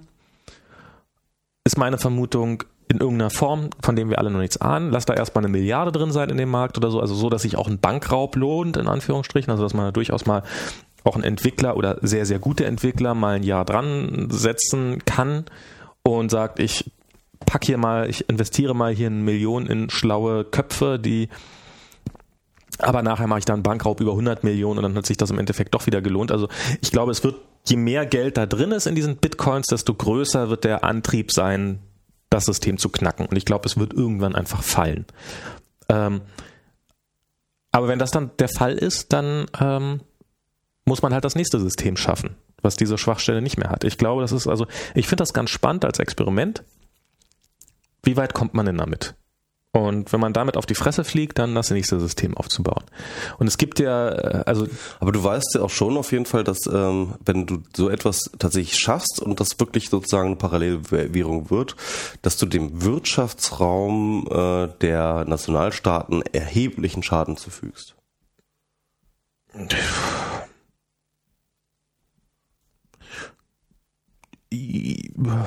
Ja, keine Ahnung. Mache ich das? Ja, auf jeden Fall. Also ähm, bisher äh, haben Staaten mit hysterischer Gewalt darauf reagiert, wenn Leute versucht haben, Parallelwährungen einzuführen. Und zwar zu Recht, weil das halt äh, ihre Integrität in Frage stellt. Also Naja. hysterische Gewalt. Ähm, das, das mögen Staaten gar nicht. Und, Naja, äh, aber Staaten geben auch, äh, einige Staaten geben auch sehr, sehr groß äh, bereitwillig ihre eigene Währung auf, weil es auch Vorteile hat. Also ich meine, natürlich Ja. will man diese Währung gerne kontrollieren und sowas. Ich, also ich, ähm, ich, ich halte es auch für eine spannende Frage, wie lange es dauert, bis die verboten werden. Also die, die, Macher selber sagen ja, ähm, wir rechnen damit, dass das 12 bis 18 Monate dauert, bis das Ganze illegal wird. Mhm. Ja, klar. Ähm, Also ich sag mal so, durchaus, also dieser Bereich eine Milliarde ist wahrscheinlich so ein bisschen, sobald das über eine Milliarde geht, ist das halt tatsächlich ein Problem, glaube ich, für die Staaten. Also Ich weiß nicht, ob da eine Milliarde schon interessant ist.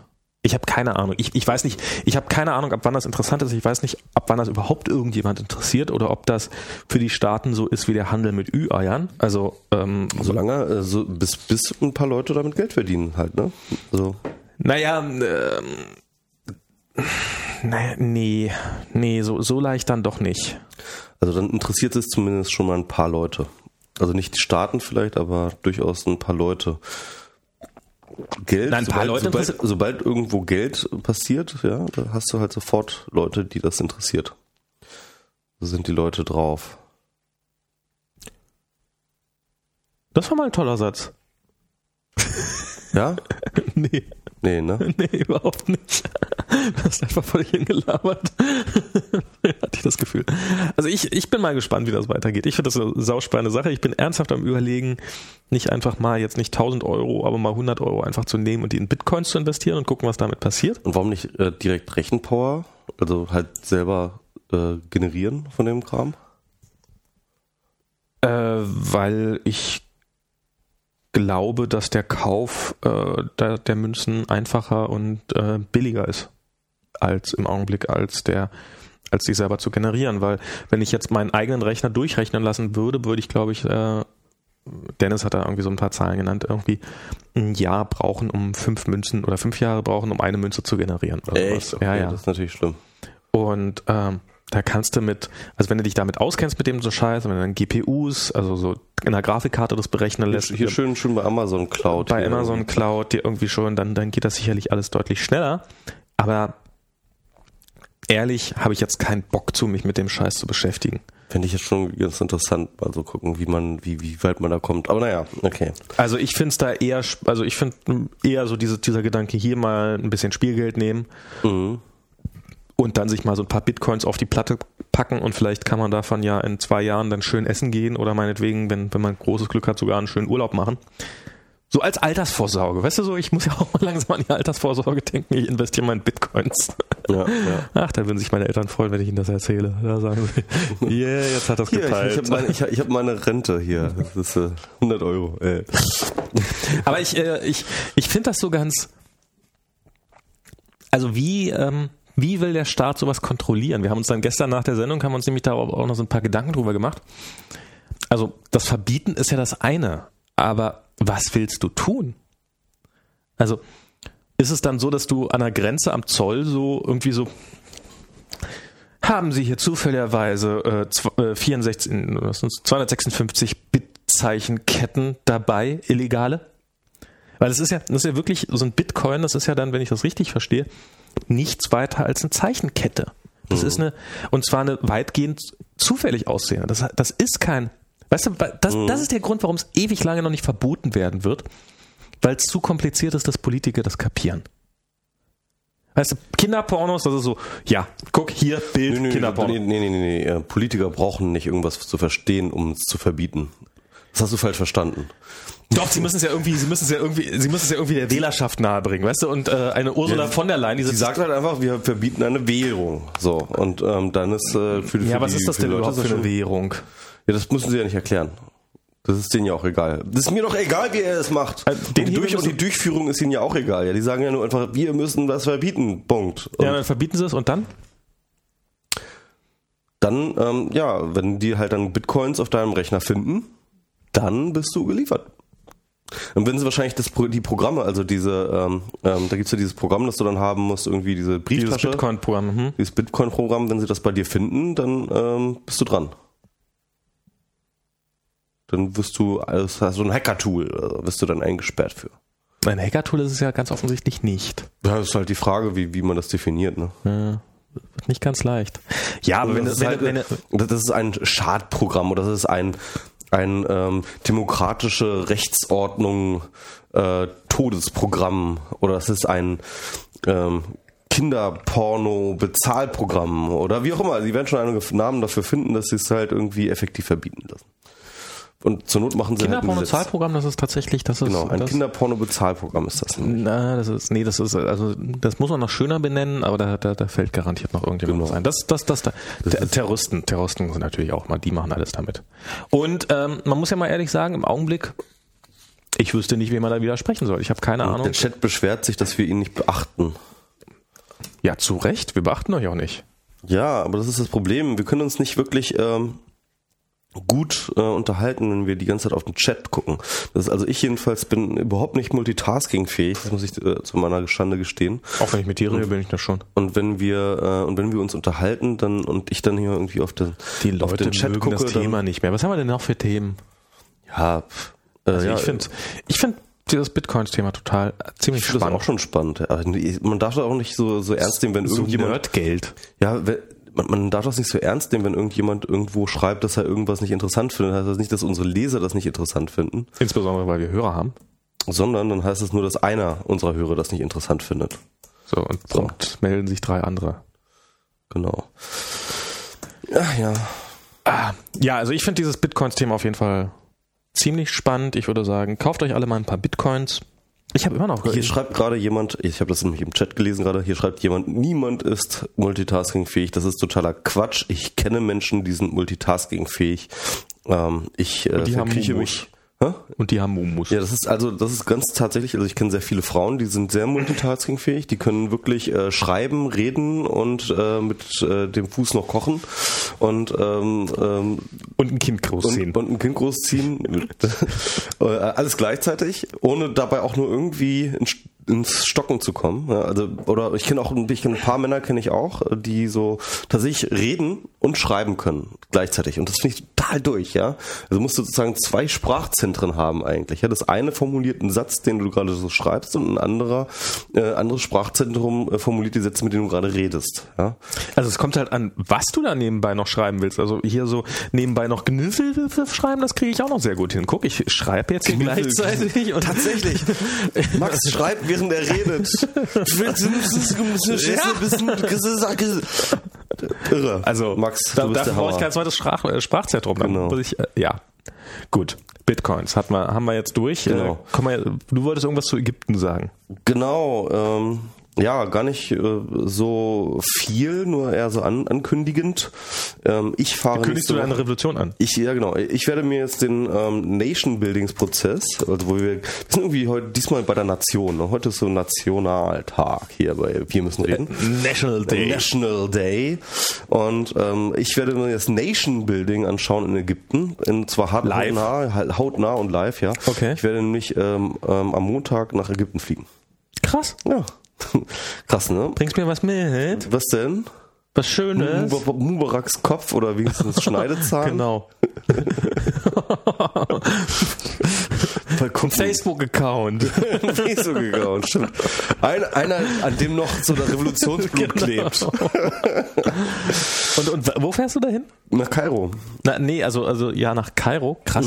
Genau. Also, ähm, also es ist halt so, das gibt halt von der Deutschen Welle und das gibt's wohl irgendwie schon länger, ähm, ein äh, Young Media Summit, Ja. ähm, wo regelmäßig Blogger aus Deutschland nach Kairo fahren und dort nicht nur äh, ägyptische, sondern insgesamt auch arabische Blogger treffen und es da so einen Austausch gibt übers Bloggen und über Gesellschaft und Internet und so weiter und so fort. Und das ist natürlich dieses Jahr ganz, ganz entspannt, äh, ganz, ganz spannend, ja. Das ist jetzt ja dieses Jahr, also letztes Jahr war es das auch schon. Unter anderem Fräulein Tessa war da und Julia Seliger, ähm, also äh, Zeitrafferin. Und äh, das war wohl schon sehr, sehr interessant und sehr, sehr geil. Und ähm, jedenfalls, ja, dieses Jahr wird das wahrscheinlich nochmal eine Nummer interessanter, weil natürlich diese Blogger dort halt so richtig was zu erzählen haben, ne?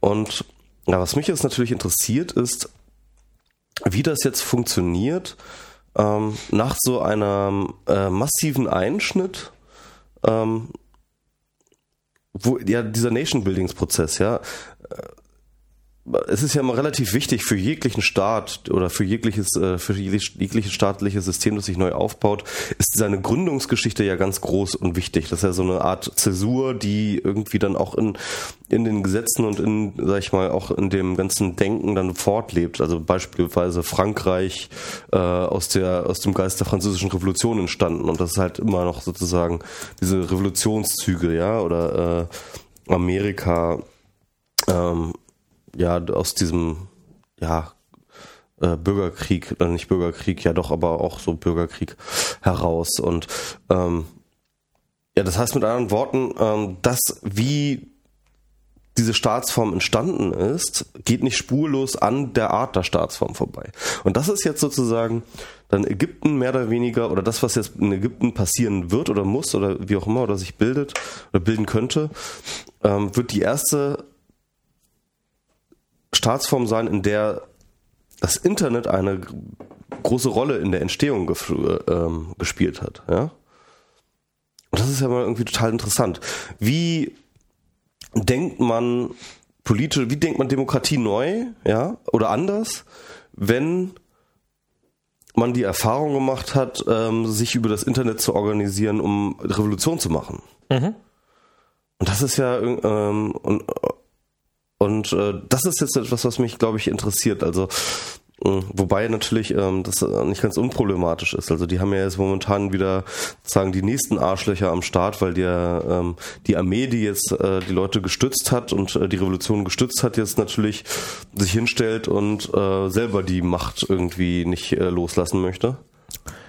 Ja. Und das ist ja noch lange nicht alles ähm, in Butter dort in Ägypten. Im Gegenteil. Gibt es ja noch irgendwie religiöse Unruhen auch noch. Und das ist ja auch noch ganz schlimm mit den Kopten. Ich weiß nicht, ob du das mitgekriegt hast. Also so eine bestimmte christliche Sekte. Die Kopten ähm, sind eine nicht wesentliche Minderheit dort in Ägypten und auch in Kairo. Und da gibt es jetzt mittlerweile religiöse Konflikte zwischen Moslems und Kopten und ach, das ist äh, alles gar nicht so einfach. Und ich glaube, das, ist, das dauert noch ein bisschen und äh, bis da halt wirklich sowas wie Demokratie. Also Falls überhaupt. Ich meine, Ja, falls ist überhaupt. Nicht, ähm, Ja, ja, ja, ist ja, ja. keine Selbstverständlichkeit, dass sowas, dass so ein Ja, Demokratie und automatisch das ist, kommt. das ist dann auch diese Frage mit der Demokratie. Ich meine, mh, also wie ich vielleicht jetzt schon ein oder zweimal in diesem Podcast ähm, so ein bisschen durch die Blume angeklungen ist, glaube ich ja nicht mehr so richtig an den Staat als eine zukünftig wichtige ähm, als einen wichtig, zukünftig wichtigen Akteur. Und damit auch nicht mehr in diesem Sinne an das, was wir momentan so als Demokratie kennen. Ja. Ich glaube ehrlich gesagt nicht, dass das irgendwie ähm, noch eine große Zukunft hat. Hm. Dann denkt jemand was auf, aus, was stattdessen kommen sollte. Ja, ähm, das ist die große Frage, was er kann er. Ne? Also ich habe jetzt auch keine irgendwie Organisationsform, von der ich glaube, dass sie, ähm, sag ich mal, den Staat oder Demokratie gut ersetzen könnte. Mhm. Also ich glaube auch nicht, dass es jetzt irgendwie abrupt aufhört, Staaten zu existieren. Das glaube ich halt auch nicht. Ne? Ich glaube halt, dass eher Staaten äh, nach und nach äh, sozusagen in ihrer Souveränität und in ihrem Handlungsspielraum ausgehöhlt werden, dass Staaten aber halt sozusagen faktisch und äh, deklarativ halt noch sehr lange existieren werden. Ne? Aber eben äh, mehr so so Hüllen sind und so, ne, als halt wirklich irgendwelche machtvollen Gefüge. Äh, das ist halt so, was ich glaube. Na, ich bin da mehr sehr gespannt drauf. Ich erzähl jetzt mal. Ja, wolltest du über Naumburg? Das ich ist ja fast dasselbe. Naum, das, wo du jetzt hier, genau, ja, du genau, sagst, ich wollte noch mal ganz kurz zur, zur, Ankündigung. Also ich bin von Montag bis, ich glaube, Donnerstag komme ich wieder. Äh, Montag, Montag oder Freitag komme ich wieder. Und äh, ja, der Michi so jemand, der seine Katzen füttert. Und ich suche noch jemanden, der meine Katzen. Ich habe gar keine Katzen. Genau.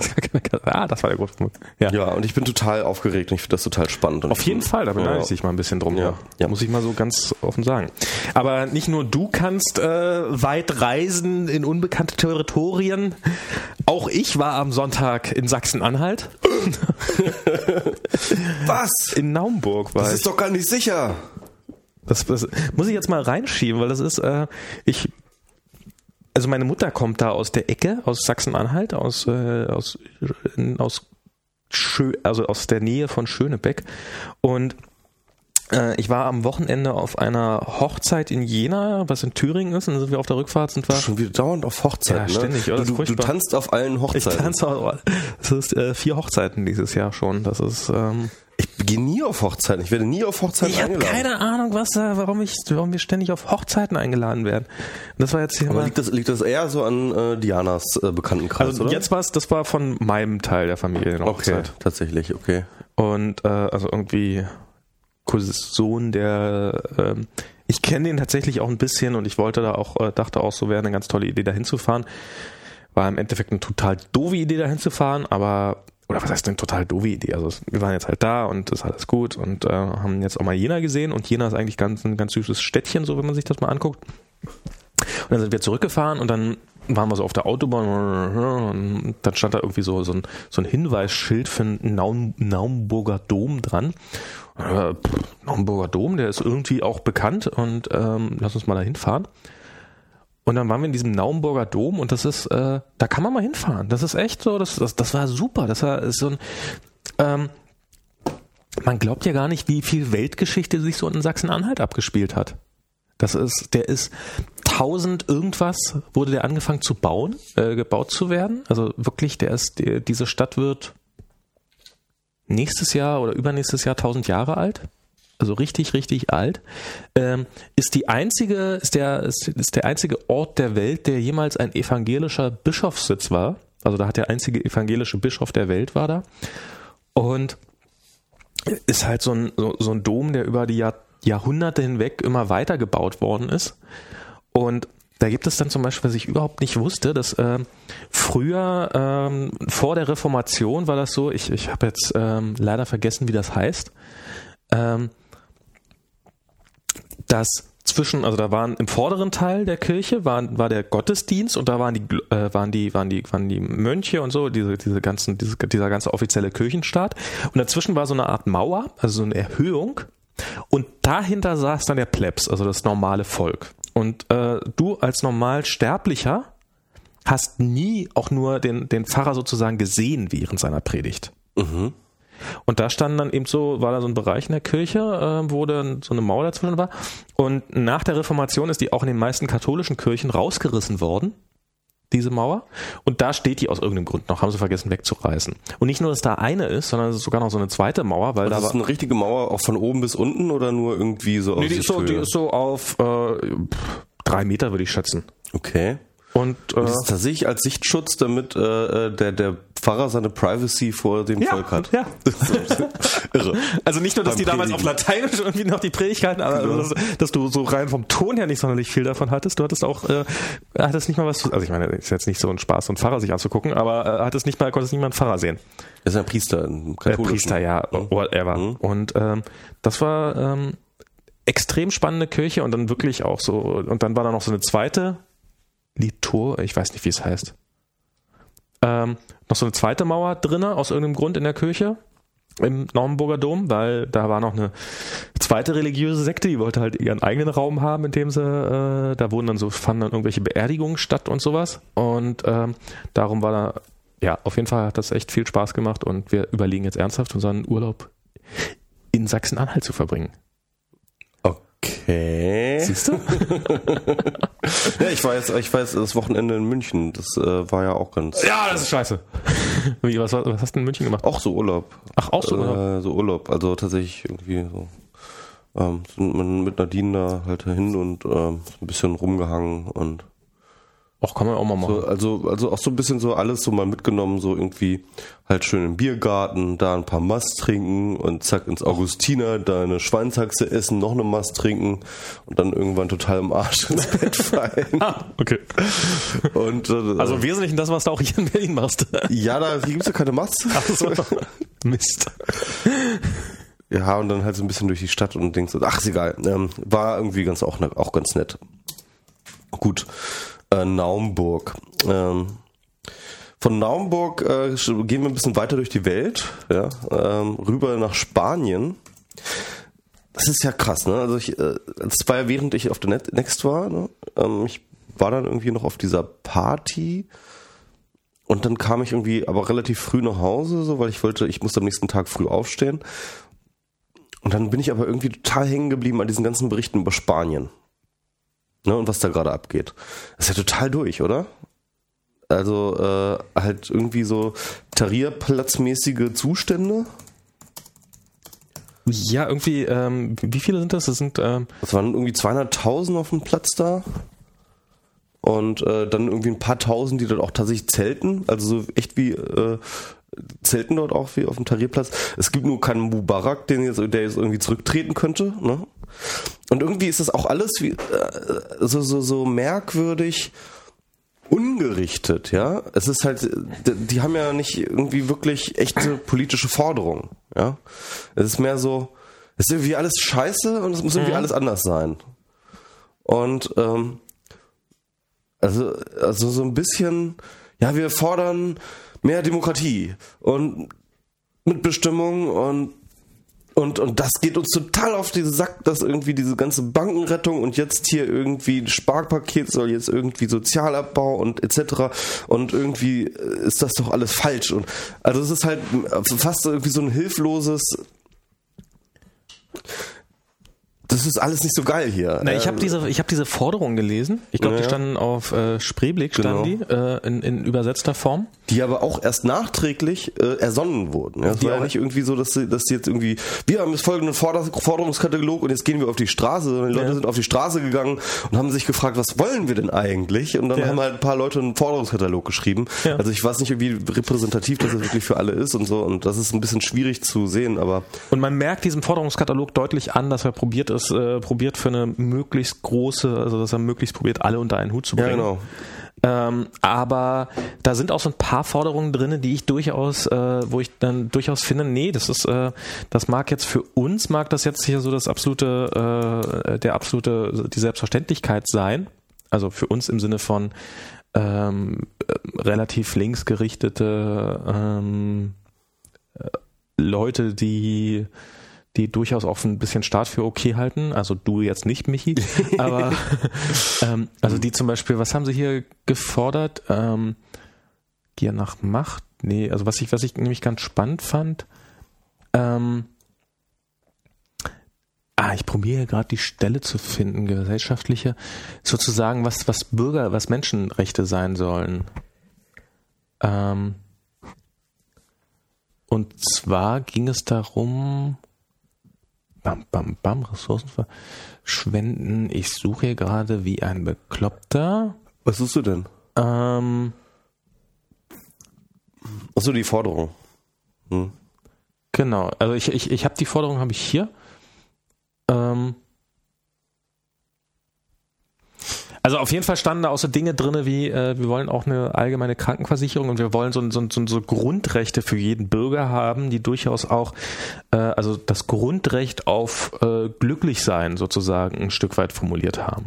Echt? Und ähm, also nicht, nicht so wörtlich, aber so, so auf die Möglichkeit, äh, also ein Grundrecht darauf, ähm, Scheiße, wo ist denn jetzt die So ein bisschen Herr, Herr mit dem schönen Leben.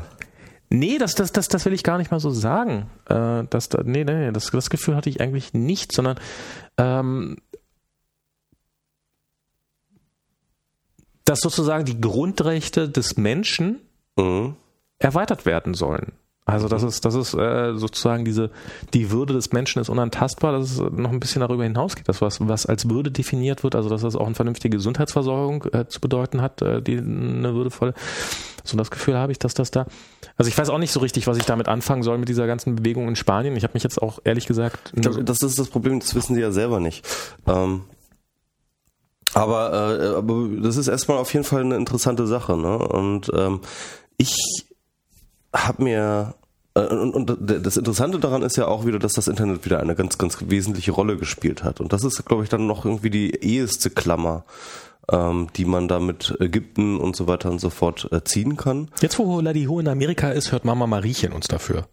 Mama Mariechen ist die Frau von Holadiho. Ah, schöne Grüße. Ja, kenne ich doch auch. Ja. Ja. Und die äh, und Holadiho hört uns normalerweise immer in der Badewanne und äh, jetzt wo Ja, aber er hört uns ja nie live, ne? Ich glaube, der hört uns ja Doch. immer noch. Ach, doch, manchmal schon noch live. der hat sich ja. auch schon mal ganz furchtbar beschwert während äh, mitten in der Sendung so, oh, das geht gar nicht, ich kann Ach, das stimmt, nicht ja, ich kann, mich, ich kann mich erinnern, ich kann mich erinnern, ja. Naja, jedenfalls, ähm, aber ich wollte jetzt nochmal, äh, weil, weil ich mache mir auch jetzt, ich mache mir ja schon ein bisschen Gedanken, schon länger Gedanken um diese ganze Wutbürgergeschichte, ja? Ja. Wutbürgergeschichte, weil das ist ja genau das, ja. Es ist halt Wut, ja. Es ist halt Wut irgendwie, ähm, die sich zum Beispiel dann in Deutschland, also in, in Stuttgart dort an diesem Bahnhof kristallisiert, aber hinter der ja mehr steckt. Hinter der mehr steckt als nur irgendwie, wir wollen diesen Bahnhof nicht, sondern es steckt halt auch eine ganze Menge Misstrauen und Frustration der Politik gegenüber eine, eine Rolle. Und ähm, diese ganze Forderung, und das ist ja in Spanien auch wieder eine ganz äh, wesentliche Sache, diese ganze Forderung nach mehr Transparenz und Mitbestimmung, ja, die ist ja, glaube ich, auch bei S21 auch, spielt eine ganz, ganz große Rolle, obwohl sie am Anfang noch nicht so formuliert wurde, aber dann doch irgendwie immer mehr sich herauskristallisiert ist, dass eigentlich Leute wollten mehr und bessere Informationen über das, was gemacht wird. Sie wollten ähm, äh, Sie, sie haben sich vorher nicht genügend informiert gefühlt, sie haben sich ähm, ähm, ähm, über den Tisch gezogen gefühlt und sie haben und sie und sie wollten und sie wollen eine Volksabstimmung darüber haben. Sie wollen halt Sie wollen einbezogen sie, werden. sie wollen einbezogen wollen, genau.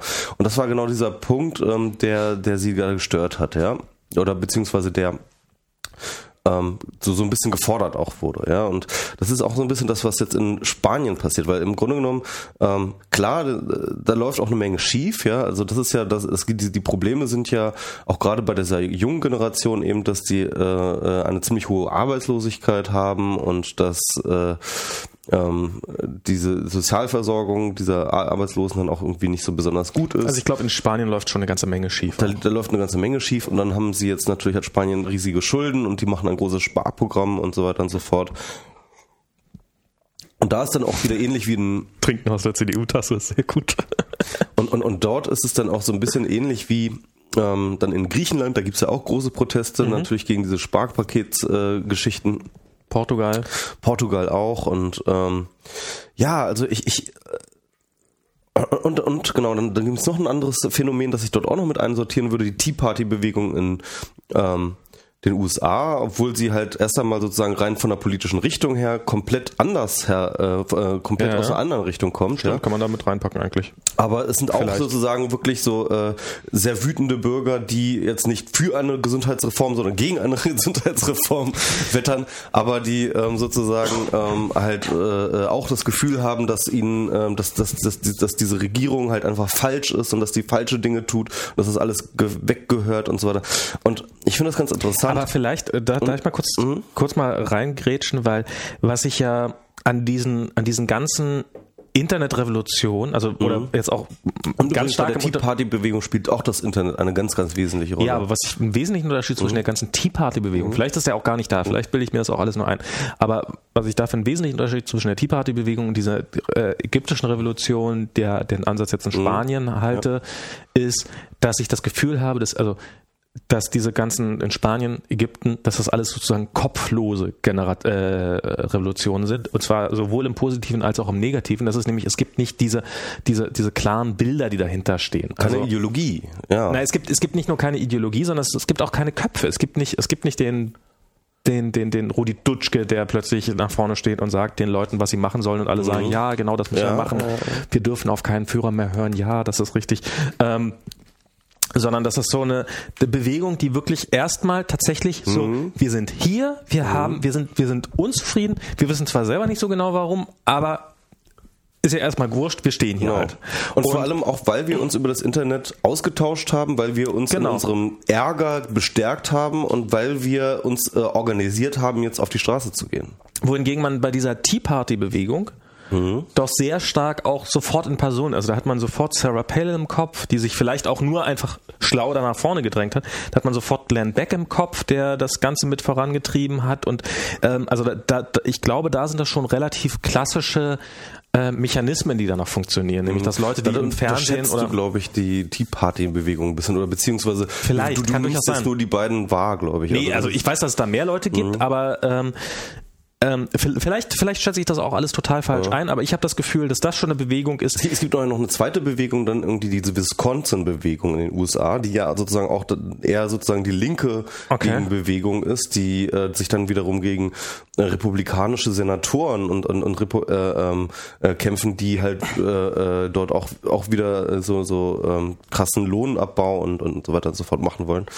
Also, aber wa- was ich halt beobachte, und zwar, ich glaube, und das ist jetzt einfach, glaube ich, mittlerweile klar, dass es weltweit beobachtbar ist, dass das Internet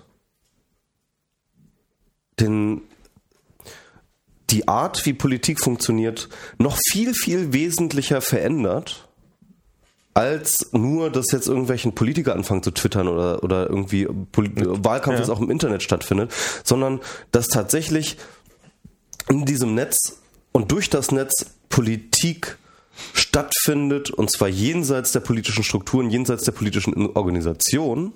Ja? Und ich habe letztens getwittert, ähm, was wir gerade weltweit sehen, ist, was passiert, wenn das, wenn, wenn die Meinungsfreiheit vom Recht zur Praxis wird. Wenn plötzlich nicht nur sozusagen in irgendeinem Gesetz drin steht, dass man die Meinung sagen kann, sondern wenn Ja. plötzlich jeder tatsächlich diese Möglichkeit hat und sie auch nutzt, öffentlich über Politik zu sprechen. Und wenn die Leute alle plötzlich miteinander über Politik sprechen und nicht nur irgendwie in kleinen Stammtischrunden, sondern halt tatsächlich in so einer vernetzten Öffentlichkeit. Ich würde sogar noch einen Schritt weiter gehen. Ich würde sagen, ähm, jetzt mal bei Stuttgart 21, da gibt's ja, da gibt's ja diesen, zum Beispiel, vielleicht ist es in, in, in Spanien ja ähnlich, da gibt's ja dieses, ja, wir wurden nicht gefragt über diesen Bahnhof und äh, sagen die einen, die auf der Straße sind und äh, die anderen sagen, na wieso, hier lagen doch Dokumente aus und hier konnte man sich alle beteiligen und beide Seiten haben total, Beziehungsweise sie sagen halt, äh, ihr habt aber die Partei gewählt, die schon immer gesagt hat, dass sie Stuttgart 21 haben will, ne? Nein, nicht, nicht, nicht, nee, nicht nur das, sondern sie wirklich auch eben dieses, ähm, aber ihr habt, also man hat ja auch theoretisch, man, äh, es gibt, es gibt Verfahren, es ist alles öffentlich und es ist da auch darüber ja. hinaus, dass man eine Partei hat, hat man ja auch Mitspracherecht, aber vielleicht ist dieses Mitspracherecht einfach nicht mehr das, was sich diese Bürger wünschen. Vielleicht ist das einfach, vielleicht ist das der Unterschied, dass die schon an dem Punkt sind zu sagen, na wieso, wieso, wieso gibt es denn für Stuttgart 21 keine Facebook-Seite, jetzt mal ganz platt gesprochen. Also das ist jetzt vielleicht sogar ein Ja, Schritt zu weit. ja. Oder äh, warum werden da keine Fernsehsendungen drüber gemacht? Warum gibt es da keine Diskussionsrunden? Ich glaube vielleicht, ja. Aber ja. Hm? ja, aber erst nachdem es zu spät war. Ähm, und dass diese, dass dieses Gefühl, das entsteht, äh, wir dürfen da nicht mitmachen, wir haben kein Mitspracherecht, gar nicht so sehr deswegen existiert, weil es tatsächlich kein Mitspracherecht gibt, sondern weil einfach die Instrumente der Mitsprache total veraltet sind. Mhm. Weil die nicht mehr unserer Realität entsprechen. Das ist genauso, als ob äh, mir irgendwie Ja, wobei man natürlich bedenken muss, dass natürlich ähm, Stuttgart 21 Gegner jetzt nicht alles irgendwelche komischen Internet-Nerds sind. Nein, ich meine gar nicht, dass Ja, das. Internet-Nerds sind, aber die fühlen sich nicht abgeholt. Ja, ja, klar. Ja, ja. Nee, aber ich Ob das was zu Recht ist oder ja, unzurecht. Und eine Möglichkeit, sie besser abzuholen, wäre vermutlich, zumindest einige davon übers Internet. Ich habe ja auch explizit gesagt, auch übers Fernsehen, Diskussionsrunden im Ja, Fernsehen, klar, Radiodiskussionsrunden, vielleicht sowas äh, stärker zu machen, da klar. irgendwie die Leute stärker aber, aber ich einzubeziehen. glaube, die Politiker haben auch gar nicht gewusst, dass das so ein resonanzfähiges Thema Ja, ja, ist. natürlich. Nee, nee, klar. Ich meine, du kannst nicht jedes Thema, das es irgendwie gibt, auf der Agenda deiner politischen etc. halt äh, so groß aufbauschen wie ähm, ähm, ne? Äh, und deswegen ähm, die waren doch, glaube ich, selber alle überrascht. Natürlich halt waren die so- selber überrascht. Die sind, nicht- ich meine, dass die Politiker nun immer die sind, die im Wesentlichen hinterherrennen und überrascht sind ja, und dann klar. probieren, sich wieder an die äh, Spitze zu setzen. Das haben wir dann mittlerweile verstanden. Ähm, was, worauf ich jetzt aber, ich, ich will den Kreis zu vorhin wieder schließen, probiere ich gerade so ein bisschen, ähm, nämlich zu sagen, ja, und jetzt entsteht sozusagen eine neue Politikgeneration, die das, dieses Verständnis dafür hat, die, die jetzt äh, in Ägypten vielleicht auch äh, über diese Facebook-Revolution, wo du ja dann hinfahren wirst, beziehungsweise dann auch vielleicht ja auch in Spanien, vielleicht ja auch mit Stuttgart 21, hey, plötzlich bieten wir einen Stream an, über den man mit sich beteiligen kann, plötzlich gibt's hier, gibt's hier Seiten, plötzlich ist das alles auf Twitter. Und da wächst jetzt eine, äh, eine Politikgeneration ran, für die das, das Netz elementar wichtig ist, um Politik zu machen. Und vielleicht ist das die Generation, die dann auch versteht, dass jede Einschränkung, also die, die instinktiv versteht, dass jede Einschränkung des Netzes Eine äh, Einschränkung ihrer politischen Möglichkeiten. eine Einschränkung ihrer politischen Möglichkeiten ist und da, dass da die Generation an Leuten entsteht, die sagt, nee, wer das Internet einschränkt, genauso wie, wie sich eine Generation vorher oder zwei Generationen vorher gesagt haben, wir brauchen die Presse, um uns politisch entfalten zu können und darum brauchen wir Pressefreiheit, entsteht jetzt die Generation, die sagt, wir brauchen das Internet, um uns politisch entfalten zu können, darum muss das Internet neutral sein und darum müssen wir alle Daten gleichmäßig über das Internet ver- verteilen können. Das ist eine Sache. Ja. Ähm, Das ähm, dein Wort in Gottes Ohr. Ich ähm, ähm, hoffe, dass du da recht hast. Ich frage mich jetzt aber, äh, aber was ich mir noch denke, es geht noch ein bisschen weiter eigentlich, weil ich frage mich, inwieweit, ähm, wenn diese äh, Entwicklung, wie wir sie halt momentan überall sehen, ähm, wenn diese Entwicklungen weltweit so weitergehen und vielleicht wahrscheinlich, ne, was wahrscheinlich ist, ja nochmal sogar krasser werden, ja, dass halt die Leute und, und man muss immer bedenken, das darf man immer nie vergessen, bei egal wo, ähm, Tahrirplatz, äh, S21, äh, Tea Party, egal wo, egal welches Beispiel man nimmt, es ist nie, niemals eine Mehrheit, die dort äh, die, die dort Ja, klar, demonstriert. natürlich. Es ist immer eine Minderheit. Natürlich. Und da frage ich mich dann jetzt halt einfach, wenn es halt immer eine Minderheit gibt, die stark genug auftreten kann und stark genug protestieren kann, um zum Beispiel eben solche Sachen ähm, zu verhindern wie S21 oder irgendwelche Großprojekte, ob dann nicht tatsächlich sozusagen zumindest die Demokratie, wie wir sie kennen, und zwar die repräsentative Demokratie, ob das nicht tatsächlich eine systemische Krise ist, dieser repräsentativen Demokratie. Ich habe das Gefühl, dass wir in ein Zeitalter eintreten, wo wir es nicht mehr akzeptieren können, einfach so regiert zu werden. Wo, selbst wenn wir die Vertreter gewählt haben, wir stehen ihnen nicht mehr zu, weitreichende Entscheidungen zu treffen. Wir stehen es ihnen nicht mehr zu. Wir wollen nicht mehr, dass die für uns entscheiden. Und ich glaube, das ist eine ganz grundlegende Erfahrung im Internet, ist selber eine Stimme zu haben, ja, selber eine Stimme zu haben, mit der man sich politisch artikulieren kann. Und ähm, was die repräsentative Demokratie macht, ist ja eben zu sagen, du hast zwar eine Stimme, aber die hast du gefälligst abzugeben. Zwar einmal in, äh, alle vier Jahre, ja, dann, oder in entsprechende Legislaturperiode. Du hast zwar eine Stimme, aber die hast du gefälligst abzugeben, und zwar an den Typen, der dann halt für dich im Parlament sitzt und dann für dich die Entscheidungen trifft und so weiter und so fort. Und dass diese, dass dieses, diese Form des Regiertwerdens sich seit der Erfahrung des Internets und des selber sprechen können im Internet anfühlt wie Gewalt. Ja. Ja, wie und, zumindest und, kein, wie, wie kein Mitspracherecht zu haben. Ja, auf jeden Fall nicht genug Mitsprache ja. oder nicht, nicht genug, wie es möglich wäre. Ja, mhm. also sozusagen, dass halt äh, das politische System in der repräsentativen Demokratie ganz, ganz, ganz weit hinter seinen Möglichkeiten bleibt und dass dieses und, und dass diese, diese und, und dass sich diese Differenz wie Gewalt anfühlt. Ähm, ich ich habe mir letztens überlegt, dass das, ähm, was das Internet macht, ist ist sowas wie, dass sie den Aggregatzustand des, der Gesellschaft ändert. Ja? Also äh, jetzt mal so in dieser Metapher gesprochen, irgendwie äh, bis zum Mittelalter ähm, gab es so ein, war, war die Gesellschaft ein Eisblock, ja? Es war alles starre. Es war die starre von Gott gegebene Ordnung und äh, da hat sich halt auch nicht, äh, tausend Jahre nichts verändert und so weiter und so fort. Und äh, du wurdest halt geboren in deinem Stand und hast du gelebt in deinem Stand und wurdest gestorben und, und bist gestorben in deinem Stand und so, so war die Gesellschaft. Mhm. Und das hat auch niemand in Frage gestellt und so weiter und so fort. Und dann kam der Buchdruck und dann kam die Aufklärung und dann kam die Literalisierung der ganzen Bevölkerung und ähm, dann schmolz dieser Eisblock. Ja, plötzlich wurde die Gesellschaft liquid liquide. Ja, das Bürgertum kam an und, ähm, und, und, und, und was passierte war, dass die Gesellschaft in eine Massengesellschaft umge äh, umgewandelt ist. Das war zwar eine freiere Gesellschaft, eine sehr, sehr viel freiere Gesellschaft, halt liquide. Ähm, es konnte sich plötzlich alles bewegen und es konnte und, und, und, und es hatte eine gewisse Fluktuation und so weiter und so fort. Dennoch aber noch irgendwie alles in eine Richtung gehend. Ja, also der große Mainstream, der, die Massenmedien haben die Richtung vorgegeben und die Gesellschaft, die Gesellschaften und die einzelnen Völker haben sich als so eine Art Art Strom verstanden, die alle mehr oder weniger in dieselbe Richtung fließen. Halt so mit ein paar Stromschnellen, Eng, äh, Eng, Engführungen und äh, so weiter, aber irgendwie schon irgendwie so als eine Masse, ja. Und konnte halt auch als Masse so einen gewissen Druck. Und was jetzt passiert, ist halt wieder, dass, dass jetzt durch das Internet sich wieder der Aggregatzustand des, äh, dieser Gesellschaft ändert und wir alle zu, und wir uns alle in die Wolke auflösen, ja dass wir alle äh, verdampfen, dass die Gesellschaft verdampft. Es wird äh, alle alle werden so zu freien radikalen, ähm, äh, sich unglaublich schnell bewegenden in, in der Luft bewegenden ähm, Molekülen.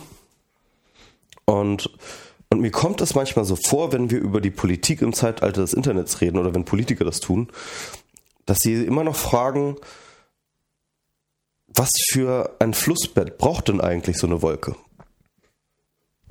Ja. Verstehst du so? Also äh, ähm, sie glauben halt, sie müssten das Flussbett anpassen, wenn das jetzt irgendwie alles verändert. Aber nein, das ist halt ein radikalerer Verwandel. Es ist halt. Ähm Ach, da bin ich mal gespannt. Ja. Also ich kann mir vor, also ich ich glaube, dass die, dass dass die ähm, dass die Änderung, die das Netz in dem Bereich bringen wird, noch ganz gewaltig sein wird. Aber ich glaube nicht halb so, also ich glaube nicht, dass, äh, dass das Ende der Politik ist oder das Ende der Demokratie oder, sondern es wird, es wird einfach die Notwendigkeit geben, es, es wird, nee, es wird nicht die Notwendigkeit geben, sondern es wird ähm, Politikangebote geben, die dem, was wir uns vorstellen oder was, was, was sich ein Großteil der Bevölkerung vorstellt, wesentlich besser entsprechen. Es muss ja nicht perfekt sein.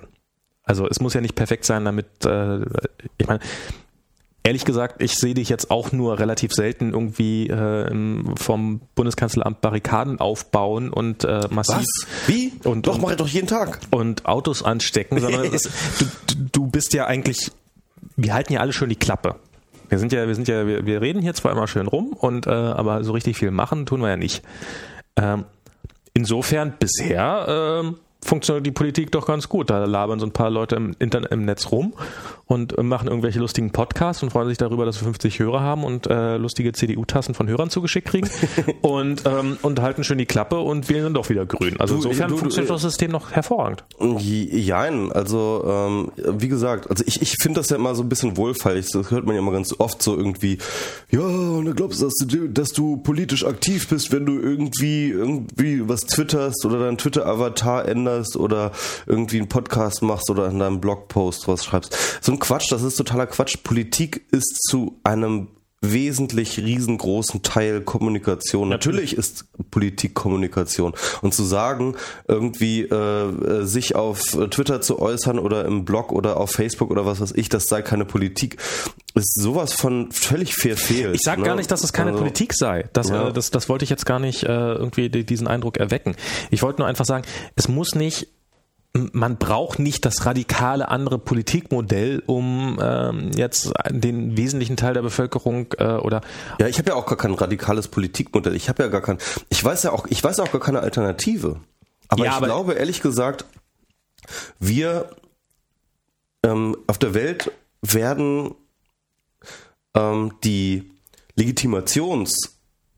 Legitimationsstrukturen der repräsentativen Demokratie nach und nach ausgehöhlt, indem man die Leute, die man gewählt hat, nicht mehr ihnen nicht mehr zugesteht, weitreichende Entscheidungen zu treffen. Das wird man ihnen einfach nicht mehr zugestehen.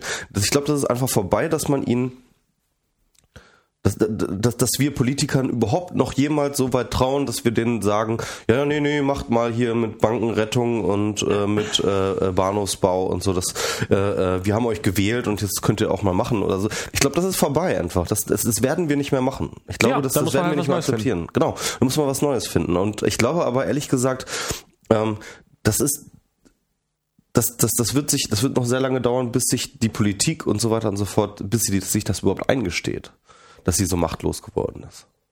Ich glaube gar nicht, dass sie macht. äh, Ich glaube nämlich, das ist der Unterschied. Ich glaube nämlich gar nicht, dass sie machtlos geworden ist, sondern es ist ähm, wenn derjenige, der den Hebel findet, um, um, um diese, diese Kraft einzubeziehen, die, diese Bef Wie die Obama-Campaign. so wie die, ja, ähm, weiß ich jetzt nicht, ja, War die erste, also ich fand, das war die erste wirklich ähm, progressiv ähm, und vor allem auch äh, für etwas, ja, irgendwie diese äh, diesen Mob, äh, mal so gesprochen, ähm, halt tatsächlich ähm, und, und und dieses Momentum irgendwie aus dem Internet halt tatsächlich mitzunehmen und zu nutzen, so ja, um für um für etwas zu sein. Also bisher, das hat ja auch mal Sascha immer schön geschrieben mal irgendwo. Ähm, dass halt eigentlich sozusagen diese ganzen Campaigning im Internet sind eigentlich immer sozusagen gegen irgendetwas. Ja, das ist halt immer so ähm, und und das ist ja auch viel leichter, ja. Und also ich will es jetzt gar nicht so sehr an der, an der Obama-Kampagne festmachen, weil das ist also das da- einzige Beispiel, was ich ja, kann. Also. ähm, man kann es vielleicht auch an anderen Kampagnen, also man kann es ja auch vielleicht Und jetzt sind sie alle natürlich enttäuscht, aber gut. Ja, aber Unternehmen, wie gehen Unternehmen mit dem Netz um? Da gibt's einige, also da, da, da, da haben es einige probiert, sind schön auf die Fresse geflogen. Da sind ähm, jetzt, äh, es fällt mir gerade diese Priel-Flasche wieder ein, diese, diese, die ist ja irgendwie so schön. Ja, ähm, und die jetzt das irgendwie, ja, und die machen, stellen sich jetzt doch irgendwie ganz gut und produzieren davon eine reduzierte Auflage. Und die haben schon so ein bisschen haben die doch irgendwie verstanden, wie das geht. Die haben also wahrscheinlich, wahrscheinlich äh, sitzt da irgendjemand, oder wenn sie schlau sind, dann sitzt da irgendjemand bei denen und sagt, Moment mal, mit dieser, mit dieser, mit dieser, wir haben da ein Internet, also da hat irgendjemand ein Internet-Meme für uns aufgegriffen, haben wir 8000 Mal mehr Popularitätspunkte erreicht, als wir äh, gehabt hätten, wenn da irgendein tolles Blümchenmotiv eingerichtet worden wäre. Geil, erfolgreiche Kampagne, lass uns davon mehr machen. Und wenn das jetzt in dieser Kampagne, wenn da niemand schlau genug ist, sondern die sagen, "Äh, wir haben ein hässliches Bild gemacht und jetzt reden da alle drüber, das ist ja doof, wenn andere über unser Produkt reden, das wollen wir ja nicht. Ähm, dann versteht es halt jemand anders. Und das ist, das ist ein, das ist ein langsamer Wandel und irgendwann wird es jemand kapieren und wird verstehen, wie man mit dieser neuen Öffentlichkeit umzugehen hat. Und ich glaube, das ist ein Prozess, der auch in der Politik abläuft. Hm. Ähm, dafür, wir haben in Deutschland, äh, sind wir in einer schönen Situation, dass wir keinen Mangel an Parteien haben und auch an Parteien im Bundestag. Und ähm, ich glaube, davon wird die eine oder andere, wird da schon Aber genau das ist der Punkt. Parteien, ja, Parteien. Nee, also ich habe schon lange nicht nein, mehr das Gefühl, dass Parteien Okay. noch überhaupt Nee, nee, nee, ähm, die Komplex der ich- Komplexität meiner politischen Einstellung überhaupt noch Ja. irgendwie gerechtfertigen können. Also das So, Konzept. müssen sie ja auch gar nicht, müssen sie auch gar nicht. Ähm, vielleicht auch gar nicht Partei. Pa- Partei war jetzt vielleicht auch der, war, der falsche Ausdruck. Vielleicht eher einzelne Abgeordnete. Das, das sind, das sind, das, das werden keine Parteien sein. Das ist, du wirst bei äh, Parteien sind nicht homogen genug, um, um diese Entwicklung mitzumachen. Es gibt in jeder Pa- Heterogen, also. Nee, nee, nee, also es sind, also du wirst eine Partei, du wirst, du wirst keine internetfreundliche Partei finden, weil es in jeder Partei Mal eine Menge Nicht-Internet-Freunde gibt. Genau. Ja. Ähm, Du wirst ja bei den Piraten. Muss man nochmal wie. ich- also ich- eins kann man über die Piraten sagen, also die, die, ähm, ich, ich sag mal so, die Gruppe der, der Internethasser in der Piratenpartei ist relativ gering. ja, aber dadurch, dass sie, dass sie äh, auch Politiker bei sich haben. Also, außer ihrem Selbsthass natürlich. genau. Eigentlich, ist, eigentlich sind das alles Internethasser. genau. nee, aber jetzt, ich, ich sag mal, bei den im Bundestag vertretenen Parteien oder bei Ja. den größeren Parteien ähm, ist es durch die Bank weg, glaube ich, so, da gibt's da gibt's einfach welche, die haben das verstanden, die, die, die, oder die haben es vielleicht noch nicht verstanden, aber die ahnen, dass es da was zu verstehen gibt im Netz. Und, äh, und es gibt welche, die sagen, äh, können wir das nicht alles verbieten und wieder per Fax und so.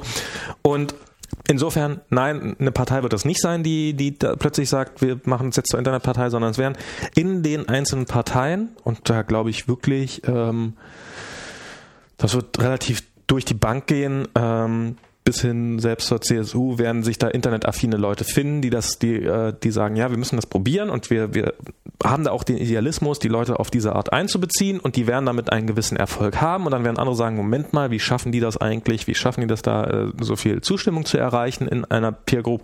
Ah, gucken wir uns das mal ein bisschen an. Und ich glaube, dadurch wird das so ein Prozess werden, der das dann ein Stück weit einbezieht. Und das wird dann so ein, so ein bist immer- gemächlicher Wandel werden. Ach, du bist immer so harmonisch. Ich glaube, ich glaube ehrlich gesagt nicht daran. Also ich glaube tatsächlich, ähm, diese Krise ist, Sympto äh, ist systemisch. Ich glaube, dass die Institution, wie wir sie kennen, oder überhaupt die Institution an sich, ist überfordert mit der Komplexität, wie sie sich heutzutage in der Politik ähm, darstellt. Und ich glaube auch nicht, dass sich überhaupt eine Institution erfinden lässt, ähm, die diese Komplexität handeln kann. Weil das Wir ist haben keine andere Wahl, als diese Komplexität zu handeln. ja, beziehungsweise doch, ähm, das Internet handelt diese Komplexität. Und ähm, ich glaube, vielleicht ist es gar nicht so, wir brauchen eine Politik ähm, in Zeiten des Internets, sondern ich glaube, das Internet ist die Politik der Zukunft. Ich glaube irgendwie, dass wir Dann bräuchte es dem Netzsperren keine Sorgen zu machen. eben, Dann würde sich das Thema von ganz alleine erledigen. eben, Das glaube ich ehrlich gesagt nicht. Naja. Ähm, ja, also ich, ich sehe da, ich sehe da wirklich schwarz. Aber ähm, ich, ich glaube auch, das wird noch ein bisschen, das wird noch ein bisschen un, das wird noch ein holpriger Übergang werden. Ich glaube ehrlich gesagt, ähm, wir haben da noch lange nicht alle von diesen ganzen, ähm, sag ich mal, Wutbürger-Aktionen gesehen. Und ich glaube, dass wir momentan ähm, es ist ähm, ähm, ähm, nur bisher die positiven Bürgerbewegungen und Wutbürgerbewegungen gesehen haben oder zumindest ähm, ähm, okay positiven. Und ich glaube, dass wir die hässlichen, also zum Beispiel sowas wie die Tea Party, ähm, solche Dinge werden wir auch noch sehen und davon auch nicht ganz äh, wenige, so, so, so, so Sarrazin-mäßige Wutbürger. Ähm, da, das wird sicherlich auch noch kommen. Ich bin auch ehrlich gesagt bei jetzt bei Ägypten ganz mal gespannt drauf, was daraus so wird. Genau, das werden wir auch noch. Also überhaupt, das ist genau. Also was ist jetzt eigentlich mit diesen ganzen? Äh, Spanien ähm, meinte ich jetzt. Äh, Spanien, ja klar, das ist auch noch, ja. Also, ähm, also ich, ich Man sehe nie, diese, in ich sehe, ich sehe es diese gibt. Entwicklung durchaus auch zwiegespalten. Ich Ja. sehe halt, ähm, ich sehe, dass wir dort ähm, definitiv die, die Institution, ich glaube, das ist relativ klar, die, die, die, ähm, steuern auf jeden Fall auf ein Legitimationsproblem zu. Und bis wir irgendwie eine Lösung gefunden haben, ich meine, du dein Wort in Gottes Ohr, dass es da irgendwie eine Lösung gibt, ähm, ähm, ja, keine Ahnung. Äh, ich finde das so ein bisschen ähm, schwierig.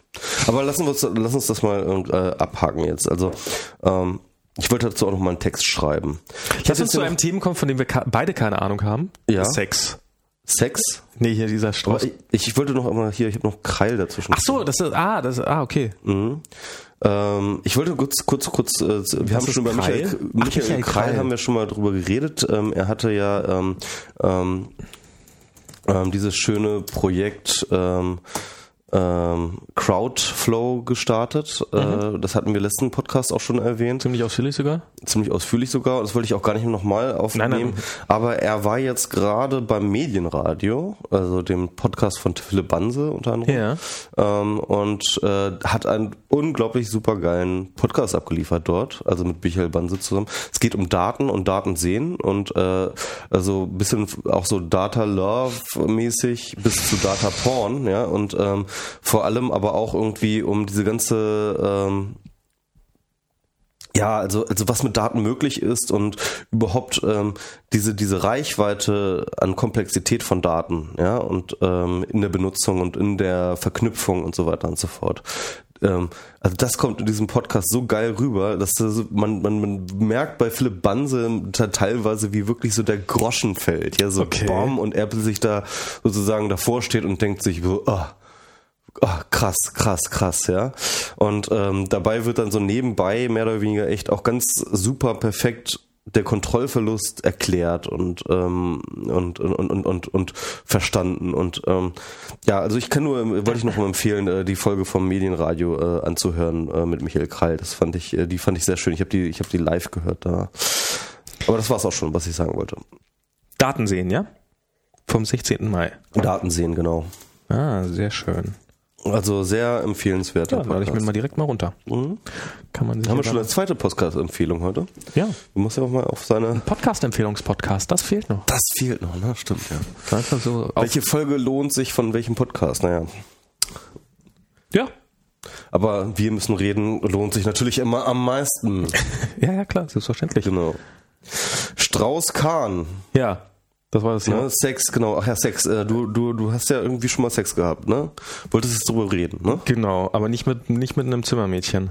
Ich fand das ja, ich finde das ja, ist das Achtung, sehr Vorsicht. Ähm, es haben viele Feministinnen zu Recht angemerkt, dass es falsch ist, hier von einer Sexaffäre zu reden, weil es geht nicht um Sex. Habe ich von einer Sexaffäre gesprochen? Es geht Ja, nee, aber äh, wollte ich nur, nein, ich wollte nur Ja. uns, uns, uns davor warnen. Nein, es geht um Vergewaltigungsvorwürfe. Ja, okay. Das ist keine Sexaffäre. Ja. Ohne Frage. Ähm, und aber ehrlich gesagt, also das ist, das ist mal so ein Punkt, wir sind ja in Folge 23, da kann man auch mal ein bisschen verschwörungstheoretischer werden. Und ich finde ja, das ist mal eine Nummer, da hätte, äh, wie heißt der Typ gleich hier, das äh, Sakrileg und so geschrieben hat, Dan Brown. da, denn das, das hätte von Dan Brown sein können. Das ist so IWF-Chef, der Präsidentschaftskandidat in Frankreich sehr aussichtsreich werden könnte, wird plötzlich mal unerwartet in New York verhaftet, um da, weil er äh, ein Zimmermädchen, äh, ein Zimmermädchen ihnen vorwirft, äh, ihn vergewaltigt zu haben. Das ist doch mal, also, Sorry, das ist doch jetzt mal wirklich, da, da kann man doch mal eine, eine lustige kleine, äh, was heißt eine lustige kleine, da jetzt keine Verschwörungstheorie zu, dahinter zu sehen, das ist doch naiv, oder? Mm. Also ich habe mich da eigentlich äh, bisher, äh, ich bin ich bin auch nicht so der Verschwörungstyp. Also ich finde ähm, ich finde es immer so ein bisschen Banane. Ich ich glaube ich glaube ähm, natürlich sollte man immer kritisch sein gegenüber allem, ja, Ja. und auch noch gegenüber Medienberichten. Aber man sollte nicht irgendwie auf Teufel komm raus erstmal überhaupt alles anzweifeln, was passiert.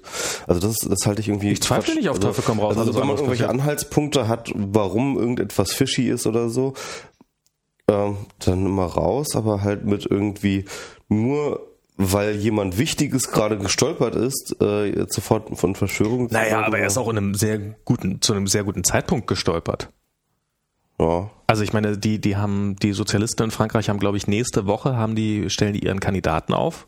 Mhm. Und egal, ob da jetzt was dran ist oder nicht, egal, ob er jetzt äh, in vier Wochen ganz deutlich nachweisen kann, dass er, dass da überhaupt nichts, also überhaupt nichts, äh, das, also er sagt ja selber, dass es Sex war, aber dass es einvernehmlich gewesen sei. Ähm, ist jetzt mittlerweile so sein, sein Punkt, wo es dann natürlich anfängt so, mhm, okay, ja. Hat er ja vorher irgendwie bestritten, dass er überhaupt Ich, irgendwas- nee, aber so, das ist jetzt so, jetzt, Mhm. das ist ja schon mal eine, eine Aussage. Also da wird es jetzt definitiv, also da bleibt jetzt was kleben, äh, in Mhm. jedem Fall. Ähm, und der ist jetzt erstmal, also die nächsten Präsidentschaftswahlen ist er mal raus. Das, wo er Das auf bisher, jeden Fall, ja. und das ist doch schon mal Und als IWF-Präsident wahrscheinlich auch. Also ist Als IWF-Präsident ist er schon- auch er schon hundertprozentig raus. jetzt äh, schon, ja. Und und so eine so ein ihm jetzt mal so eine also so, so jetzt mal böse gesagt einem IWF-Chef äh, so eine Vergewaltigung anzuhängen, um ihn damit loszuwerden, weil man jetzt irgendwie hofft, sich damit einen Vorteil zu erschaffen äh, oder beziehungsweise Präsident. Es gibt er hat genug Feinde, die theoretisch die Macht hätten, sowas äh, und auch das Geld, sowas in, in Also Bewegung zu setzen. er, er soll ja sowieso auf jeden Fall jemand sein, der ziemlich, sagen wir mal, schwanzgesteuert irgendwie. Jo, irgendwie klar, das, das wird bestimmt, ja so ja. kolportiert. Ähm, und dann ist natürlich, dann hast du recht, dann ist es relativ leicht, auch so jemandem eine Falle zu stellen. ja. Ja. Das stimmt schon, ja. Und ähm, wir werden es niemals rauskriegen, aber das halte ich in dem Fall doch äh, nicht zumindest in Erwägung zu ziehen, dass es das gäbe, äh, halte ich doch für relativ, äh, insbesondere weil so ein Zimmermädchen, also ich will jetzt nicht sagen, also ja, die, die, die Chance besteht, dass sie sagt, äh, oh mein Gott, was für ein Schwein, der soll hinter Gitter, egal wie mächtig er ist, und äh, zur Polizei geht und die Polizei dann auch sagt, ja, äh, wir sind hier in einem Rechtsstaat und äh, wenn er dich vergewaltigt hat, dann kommt er jetzt in den Knast und dann hören wir uns das mal alles genauer an. Ähm, da ist aber mein Vertrauen in den Rechtsstaat nicht groß genug, dass ich sage, das funktioniert so einwandfrei, sondern ich würde sagen, ähm, im Normalfall ähm, hätte die sich gedacht, hm, ich bin jetzt vergewaltigt worden, das ist ein verdammt reicher Mann. Wenn man das jetzt an die Bild verkauft oder an die New York Post oder weiß der Teufel was wen, kriegt man damit eine ganze Latte Geld und noch eine viel größere Latte Geld kriegt man, wenn man zu dem geht und sagt, äh, du blödes Schwein hast mich vergewaltigt, gib mir eine Million, damit ich die Schnauze halte. Halte ich jetzt für nicht total abwegig. Also ich weiß nicht, ob ich in ihrer Situation als allererstes zur Polizei gegangen wäre. Ja, es ist immer so ein bisschen schwierig. Ich meine, das sieht man ja auch bei Assange irgendwie, ne? Also äh, das ist halt echt das Problem bei äh, solchen Sachen wie Vergewaltigung. So Vergewaltigung, da kannst du die Leute leicht mit aus dem Gefecht setzen. Ja, beziehungsweise das ist halt einfach äh, so, so prozessbedingt ähm, wie, wie weißt du es nach, ja? Ähm, natürlich kannst du mal Sex nachweisen, aber dass halt irgendwie dabei Gewalt eine Rolle spielt und so, das ist halt immer schwierig zu beweisen. Das ist dann halt am Endeffekt, ähm, zwar wegen dieser bösen, bösen, bösen Privacy gibt's immer nur Aussage gegen Aussage. Ich finde, man sollte ah. nur noch Sex oder Zeugen haben. okay. Das ist die Spackerie. So wie bei der Hamburg-Mannheimer, ja? Genau. Stimmt. Das ist eine Forderung der Spagheria ist nur noch Sex unter Zeugen. Alles muss auf YouPorn. Genau, genau damit, können wir endlich Vergewaltigung verhindern. Ähm, genau, das Privat ist politisch, ne? Also, hm? ja. Naja, ähm, okay. Also wenn der Strauß Kahn jedenfalls ein Post-Privacy-Spacko gewesen wäre. Ja, dann hätte er jetzt eine Videoaufnahme davon. Dann hätte er eine Videoaufnahme und so weiter und so fort. Oder beziehungsweise dann hätte er Zeugen oder wie auch immer. Hm, und schon wäre alles total easy. Genau. Er hätte mal einfach eine Videokamera mitlaufen lassen. Aber schon allein die Tatsache, dass er keine Videokamera mitlaufen lassen hat, spricht ja eigentlich gegen ihn. Denk Stimmt, mal er, hat, er hat was zu verbergen. Hat er was zu verbergen? Ja, hat, er wahrscheinlich, hat er die Videokamera wahrscheinlich extra ausgemacht. die Sau. So ein IWF-Chef ist ja bestimmt nie um Anonymität bemüht. Genau. Ja. Ja, auf jeden Fall fand ich das so, finde ich das so, kann man. Ja. Ist das die, der Verschwörungstheorie, der man auch mal entspannt anhängen kann, ohne jetzt gleich, äh, Du hast noch was ganz Wesentliches vergessen anzufügen. Denkt mal drüber nach. Das gehört zu jeder Verschwörungstheorie. Ja. Denkt mal drüber nach. Ist das nicht merkwürdig? Und ähm, ja, egal. Ich bin ja kein Freund von Verschwörungstheorien, aber ne, ähm, ja, also das sind ja, so, so, wichtige Sätze, die einfach fallen müssen, wenn man so eine Verschwörungstheorie. Nein, hallo, ich habe mich, ich habe mich irgendwann mal wirklich weit, weit, weit. Ich habe ja damals bei. Ich Und wem nutzt es? Zwinker, Zwinker. Die Spur des Geldes. Genau, die Spur des Geldes. Das ist immer ganz, ganz wichtig. Wobei mit der Spur des Geldes, damit liegt man tatsächlich äh, nie so extrem falsch. ja, das stimmt ja. Das also man muss bei so einer, bei einer Verschwörungstheorie, ähm, ich war ja mal großer Freund von, also damals bei 9-11 war ich so, so als als als äh, Frühting. Waren wir alle. Wir, ja. wir, wir, WTC Conspiracy of Telepolis. Oh ja, ja, ja, ja, alles ja, ja, ja, genau. Und irgendwann irgendwann habe ich mal gesagt so, ey, leck mich. so, wirklich, das ist es war wirklich so ein Moment, wo ich mir dachte so, ey, nee. Jetzt jetzt ist jetzt ist genug. Jetzt habe ich nicht lang genug über den Scheiß aufgeregt. Und habe seitdem sozusagen Verschwörungstheorien abgeschworen. Mhm. Nun gab es ja aber in der Geschichte der Menschheit Verschwörung. Ähm, ja klar, und Verschwörung ist auch nie auszuschließen. Nie, genau. Nie ever. Sie ist bloß, sie ist bloß, sie muss bloß simpel genug sein. Also ich habe zum Beispiel bei dieser Hamburg-Mannheimer Geschichte, mhm. habe ich mir heute Morgen gedacht, als ich, als ich davon gehört habe, war so mein, also abgesehen davon. Äh, aber du liest ja auch Fefe, stimmt. Ich, ich lese auch Fefe, ja. nee, aber abgesehen davon, dass es.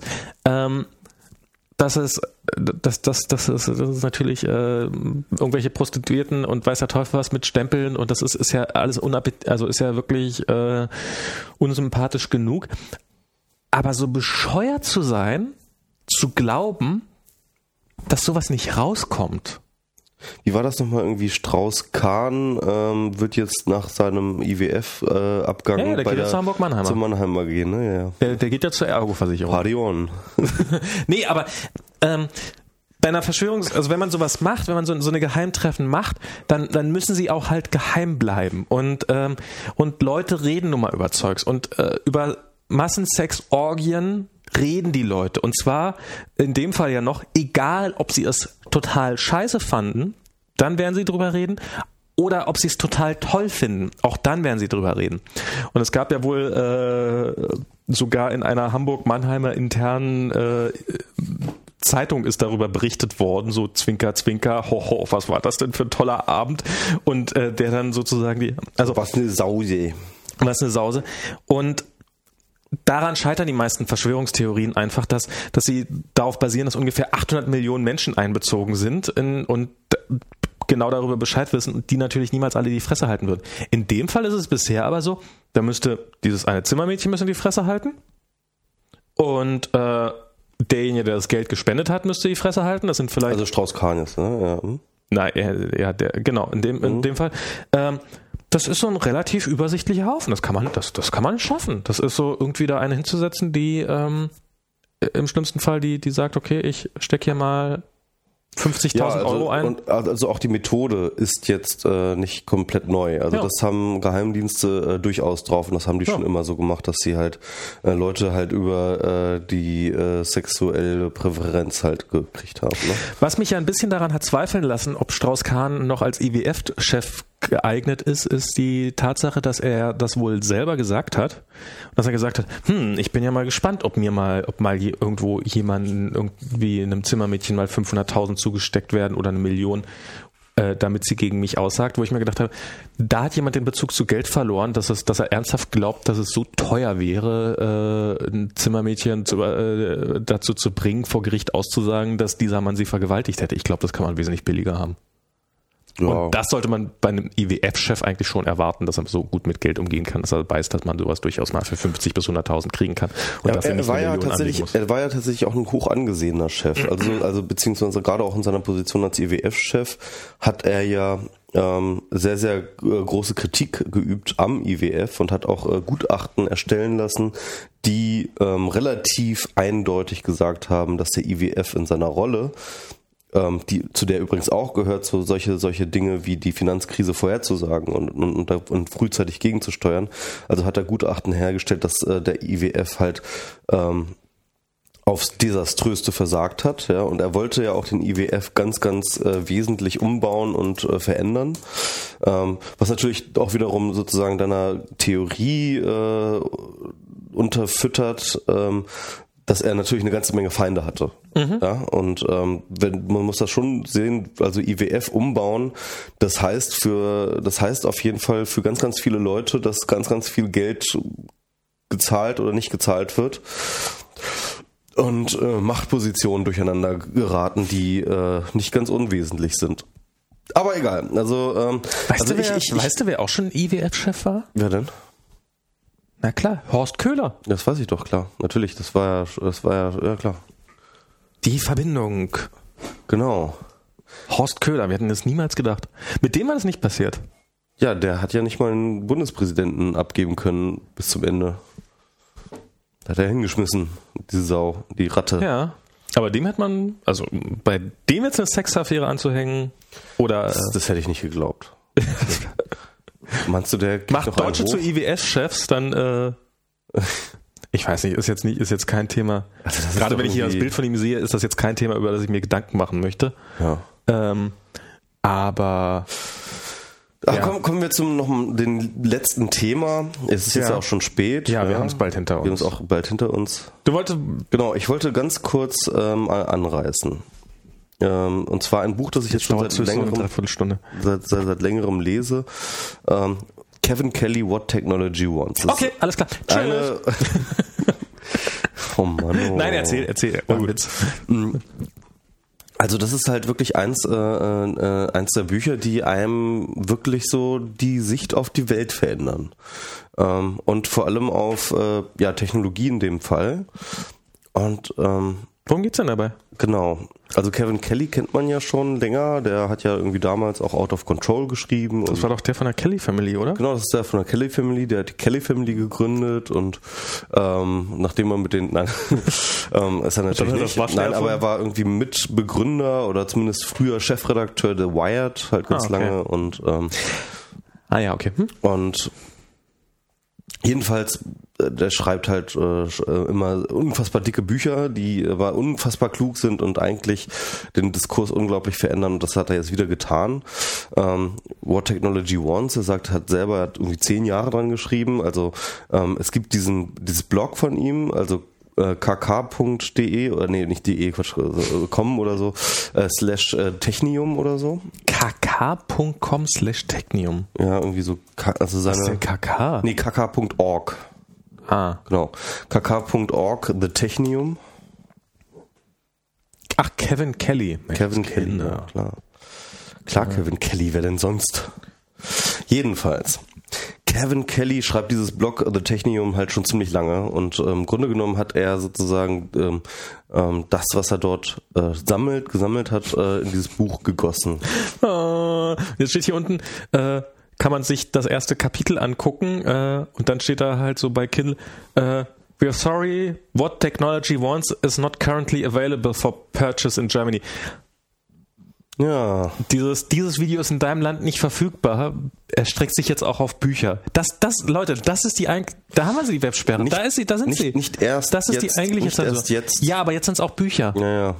Das ist, das wird, das wird alle Bereiche. In Deutschland ist es immer nicht verfügbar, weil du, irgendwelche. Der E-Book-Markt in Deutschland ist so ganz grauenhaft. Ja, vor allem, also erstens, ja, in Deutschland kriegst du ganz, ganz wenige Dinge überhaupt auf, als E-Book. Mhm. Wenn du sie als E-Book kriegst, zahlst halt so fast genau das gleiche wie wenn du sie irgendwie in Real Life, in, in, in Real kaufst, ja, was überhaupt nicht einzusehen ist. Und dann ähm, hast du auch noch ganz, ganz auf ganz, ganz, ganz viele englischsprachige Inhalte gar keinen Zugriff, weil äh, sie dir nicht verkauft werden, ja. Und das ist alles so ein absurder Scheiß, ohne Scheiß. Also ich glaube ehrlich gesagt, ich, hoffe, dass diese scheiß Buchbranche in Deutschland so massiv in den Arsch geht, dass, dass ich einfach nur noch drauf rumtanzen kann und auf ihren Schädeln und Gebeinen und äh, auf sie nochmal draufpissen. Echt, diese scheiß Verlage hier, die braucht doch kein Mensch mehr. Das ist, ich könnte mich aufregen. Ich könnte mich aufregen. Diese, diese widerliche, diese widerlichen Fortschrittsverweigerer, die, die, die gehören, auch die ganzen Buch, Buchhandlungen, die gehören alle dicht gemacht. Die gehören alle dicht gemacht. Aber das muss man wirklich mal sagen. Alle, alle platt machen sollen die. Jetzt, hm? jetzt, äh, schöner Rand. Jetzt muss ja. man mal sagen, das ist jetzt wirklich so, hier ist, äh, wir haben es der deutschen Buchpreisbindung zu verdanken, dass wir bestimmte Bücher nicht kaufen können. Ja. Ich könnte jetzt, ich, normalerweise wäre hier jetzt ein Button, Button, wo oben drauf steht Get Kindle Edition und ich könnte jetzt sofort 20 Euro lassen oder 30 Euro oder was das Ding kostet, um es mir zu kaufen. Weniger. Oder viel weniger. Mir wurscht. Ich könnte ein bisschen Geld da lassen, um es zu kaufen. Es wird verhindert, dass ich ein Buch kaufen kann. Die Verlage verhindern, dass ich Bücher kaufen ja. kann. Äh, das ist genau der Punkt. Die ganzen Content-Distributoren werden von, sind von ähm, Informationsermöglichern werden sie zu Informationsverunmöglichern. Genau. Und äh, das ist das große Problem und deswegen gehören die einfach alle zerschlagen. Ja. gehören einfach alle zerschlagen und äh, alle auch pleite und ähm, und die äh, Geschäftsführer alle ins Gefängnis oder was weiß ich oder oder oder oder oder zumindest müssen die alle Herpes haben oder so. Auf jeden Fall, ich finde es irgendwie ganz un. Ja, aber das das ist ein ganz anderes Ding. Ja, ich habe mir das tatsächlich auch hier in Real gekauft What Technology Wants. Aber ich wollte jetzt noch ein bisschen was vom Inhalt erzählen. Ach, Inhalt. Ja, Inhalt. Du bist genau. ja drauf. Und ähm, ja, Kevin Kelly hat diese, ähm, also was, was Kevin Kelly zuerst macht, ist, dass er ähm, Technologie in den Kontext setzt, a, von ähm, der Evolution, ne, also der biologischen Evolution, dass er sagt, okay, ähm, wir können ähm, sozusagen verschiedene Stadien der Evolution ausmachen, äh, von äh, den Einzellern zu den Mehrzellern, von den Mehrzellern zu ähm, den Organismen mit eigenen äh, etc. Also okay, er holt schon weit aus. Ja. Er holt sehr, sehr weit aus. Er holt extrem weit okay. aus. Ja, das Buch hat auch nicht umsonst, ist es ziemlich dick. Und ähm, und jedenfalls, ähm, jedenfalls sieht er Technologie als eine eigene Spezies, ja, die jetzt sozusagen als äh, die neue Spezies äh, ja existiert und sich auch auf so eine evolutionäre Art und Weise fortpflanzt. Die These ist, dass eben das Technologie ähm, zwar von Menschen erfunden wird, das ist, äh, ähm, bestreitet er gar nicht, ähm, komischerweise. Ähm, er sagt nun, dass halt ähm, der Mensch nur der Katalysator dessen ist. Das heißt mit anderen Worten, Technologie ähm, baut hat einen, einen Fortschritt, der auf sich selbst aufbaut, ja. Das heißt mit anderen Worten, jede Technologie, die wir heute erfinden, hat ähm, Subtechnologien, die diese Technologie ermöglicht haben. Mhm. Ja, das heißt mit anderen Worten, ähm, äh, es müssen eine ganze Reihe von bestimmten Voraussetzungen an Subtechnologien erst einmal existieren, bis dann jemand kommt und ähm, Technologie A, B, C und gedanklichen, gedankliches Konzept F zusammenflanscht und daraus etwas komplett Neues macht. Mhm. Ja? Und ähm, das zeigt er an an unfassbar vielen Beispielen. Er hat das, das Buch ist unglaublich geil recherchiert mit unglaublichem Detailreichtum an Beispielen. Also ich meine, das ist halt wieder typisch amerikanisch halt, ne? Beispiele, Beispiele, Beispiele. Mhm. Aber Kevin Kelly ist da halt echt so ein Nerd da drin und schafft das immer zu zeigen. Und er zeigt auch, und das ist das Interessante und das ist eigentlich ein ziemlich evidenter Punkt, er zeigt eigentlich für jegliche große Erfindung, dass sie in einem relativ kurzen Zeitraum gleichzeitig von verschiedenen Leuten erfunden wurde. Mhm. Wir kennen das schon vom Telefon, wir kennen das von der Glühbirne, die, da sind die Stories ja bekannt. Das Periodensystem. Das Periodensystem. Äh, ähm, ähm, das, es gibt ganz, ganz viele bekannte Beispiele, wo man sich immer noch streitet bis heute, wer hat denn jetzt eigentlich als erster das Patent eingereicht. Manchmal geht es um Stunden, ja, und das ist auch ganz, ganz evident und nachweisbar, dass tatsächlich diese Leute unabhängig voneinander auf diese Idee mhm. gekommen mhm. sind und nicht voneinander abgeschrieben haben. Und er zeigt das dann auch noch irgendwie von ganz, ganz vielen Beispielen, die man nicht kennt, ja. Das, und, und, und, und, und er meint auch jegliches Beispiel, das er recherchiert hat, war es immer so, dass diese eine Erfindung ähm, eine Erfindung irgendwann kommen musste. Ja, also es ist also so ein bisschen so, als ob irgendwie äh, ähm, er sein, sein Wort, das ungefähr 100.000 Mal in diesem Buch vorkommt, ist inevitable. Ja, also irgendwie es war etwas, es ist etwas zwingend, es ist etwas, ähm, ja, einfach da, was irgendwie ein Momentum hat und das jetzt kommen muss. Und er vergleicht das so ein bisschen mit ähm, Wasser hinter einem Staudamm. Ja, es ist nicht, äh, es ist äh, es ist klar, dass man Wasser aufstauen kann, dass man Wasser, das Fließen vom Wasser verhindern kann mit Staudämmen. Aber dennoch will das Wasser dadurch, durch diesen Staudamm. Es drückt und mhm. es will und es sucht sich Wege und so weiter und so fort. Und ähm, so ein bisschen so beschreibt er auch sozusagen ähm, die Inevitability von Technologie zu einem bestimmten Zeitpunkt. Eine bestimmte Technologie will sie, what technology wants ist, also sie will sich weiterentwickeln, sie will jetzt stattfinden. Sie will raus. Sie will raus, ja. Okay. Und ähm, also das zeigt er halt und dass es halt so ein evolutionärer Prozess ist und er kann auch echt sehr, sehr schön zeigen, dass ähm, die ähm, Technolog äh, einzelne Technologien, wie die sich dann sozusagen wieder aufdifferenzieren, halt tatsächlich in so einer Art Stammbaum mit verschiedenen ähm, mit verschiedenen Sachen. Also dass, dass das auch sehr sehr sich gleicht mit ähm, ähm, evolutionären Prozessen und ähm, und und äh, ja, also das ist halt sehr sehr spannend zu lesen ähm, mit vielen, vielen Beispielen und und ja, und, und das verändert ähm, einem die Sicht, also auf Technologie, ja. Und ähm, auch auf so eine positive Art und Weise. Also weil, weil äh, Kevin Kelly hat natürlich eine sehr, sehr positive ähm, Beziehung zur Technologie und er ist immer so ein Typ, der immer sagt, eigentlich im Zweifelsfall ist er mal immer pro Technologie. Und mhm. er kann das aber eigentlich auch mal ganz gut begründen. Ne? Beispiel. Es ist halt ganz oft so, dass wenn du ähm, die negativen Folgen von Technologie, über die ja ganz, ganz, ganz viel immer auch gerade bei neuer Technologie geredet wird, Ja. ja. wenn man sie gegen die Vorteile dieser Technologie ähm, stellt, bist du mal ganz erstaunt, ähm, ist man eigentlich mal ganz erstaunt, dass eigentlich die Vorteile überwiegen.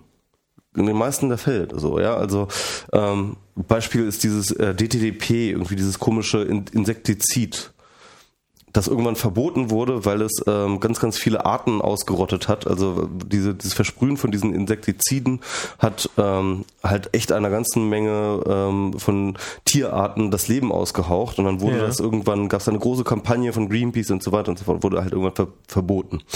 Die Sache ist die, dass zu der Zeit, als DDC, DDP oder DDP, ich weiß nicht, DDT? DDT oder DDT, genau, ja, so heißt es, glaube ich, ne? DDT eingesetzt wurde, tatsächlich die Todesfälle an Malaria, weil das halt eben auch ein gutes Mittel Ah, ja, gegen, okay. gegen, gegen Moskitos war, ähm, ähm, die Todesfälle von Malaria um 70 Prozent eingebrochen sind. Und weißt du, was Malaria heißt? Malaria heißt, ähm, das ist die tödlichste Krankheit auf der ganzen Welt. Ja, das heißt mit anderen Worten, es hat irgendwie vielen Millionen Menschen das Leben gerettet, DDP zu versprühen. Ja, DDT? oder DDT, sorry, ich bin auch schon ein bisschen bezogen. Ähm, DDT, es hat vielen Millionen Menschen geholfen, DDT zu ähm, ähm, ähm, DDT zu versprühen. Aber das wurde natürlich nicht gesehen, sondern es wurde äh, nur auf die negativen Folgen hingewiesen. Und er sagt halt, ja, und dem, der, dass die Menschen halt ähm, bei jeglicher Technologie, gerade wenn sie neu ist, immer erstmal ganz, ganz, ganz kritisch nur auf die negativen Folgen sch äh, schauen, anstatt halt auf die positiven. Und ähm, deswegen äh, so ein bisschen nicht ein besonders äh, abgerundetes Bild haben, sondern der Mensch ist schon ein gewisses konservatives Wesen, das halt ähm, ziemliche Zeit braucht, um Wobei ist es nicht eigentlich genau umgekehrt? Also ist es nicht eher so, dass man am Anfang die, die positiven Teile sieht, bei DDT ja auch, dass man dann anfängt, äh, sozusagen Vorteile gegen Nachteile abzuwiegen und in dem Moment, in dem die Nachteile überwiegen oder die Vorteile überwiegen, ist es ein Einsatz oder nicht einsetzt? Ja, also ich glaube, klar, und natürlich erstmal hat man irgendwie eine Technologie und man sagt, oh geil, irgendwie äh, gleich mal anwenden und etc. Ja. Und dann treten Probleme auf. Und ich glaube, es gibt keine nicht problematische Theo äh, äh, Technologie, also keine Technologie, die äh, nicht auch Probleme verursacht. Und ich glaube dann aber, dass dann sozusagen diese, diese Probleme dann wiederum so ganz hysterisch aufgenommen werden, weil es natürlich neue Probleme sind, mit denen die Menschheit noch gar nicht umzugehen weiß, ja, und äh, diese neuen Probleme natürlich dann umso heftiger dramatisiert werden. Ähm, ich finde zum Beispiel auch ein interessantes Beispiel ist, ähm, finde ich, die ähm, äh, Technologie zur Steuerung von Autos. Ja? Die automatisierte, also automatisierte Autos. So Google hat da ja, ähm, ähm, forscht da ja auch ganz schön rum. Und ähm, eigentlich ist die Technologie jetzt mittlerweile so weit, dass sie ähm, so weit unfallfrei in den ganzen Testumgebungen äh, fährt, dass man sie jetzt eigentlich äh, schon mal auf den Verkehr loslassen kann und sie sozusagen äh, direkt im direkten Straßenverkehr testen kann, testen sollte. Es aber super, super schwierig ist, auch gerade äh, jetzt, äh, damit kämpft gerade Google halt, ähm, das durchzuboxen, ähm, das halt im Stra freien Straßenverkehr zu testen. Weil die Leute unglaubliche Angst davor haben, dass halt ein Auto einfach führerlos durch die Welt läuft. Ja? Und ich bin mir auch hundertprozentig sicher, dass sobald so ein führerloses Auto einen Menschen anfährt, ja, Ja. dann ist sofort das Geschrei riesig groß und das, die Technologie wird verboten und wieder in die Schublade gesperrt und so weiter und so fort. Der Witz ist ja aber, Das glaube ich nicht, aber okay.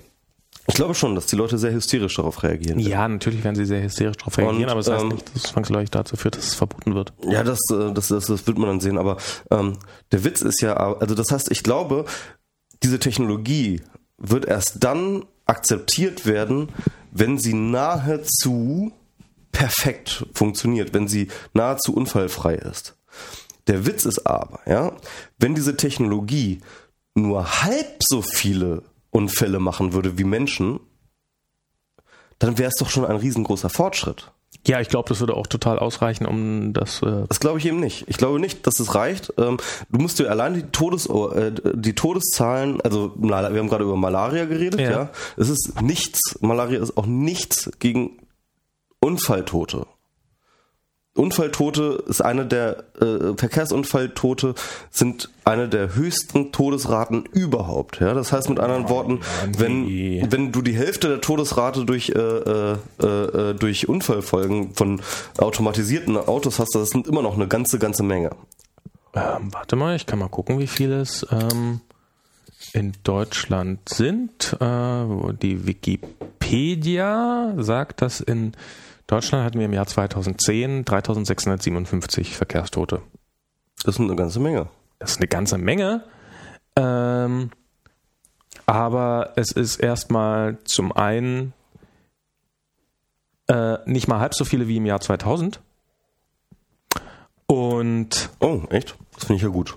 Ja, ja, das ist, das ist eine, eine Zahl, die seit Jahrzehnten, glaube ich, wirklich äh, relativ kontinuierlich am Fallen ist. Also 1980 waren es noch 13.000, äh, 2000 7.500.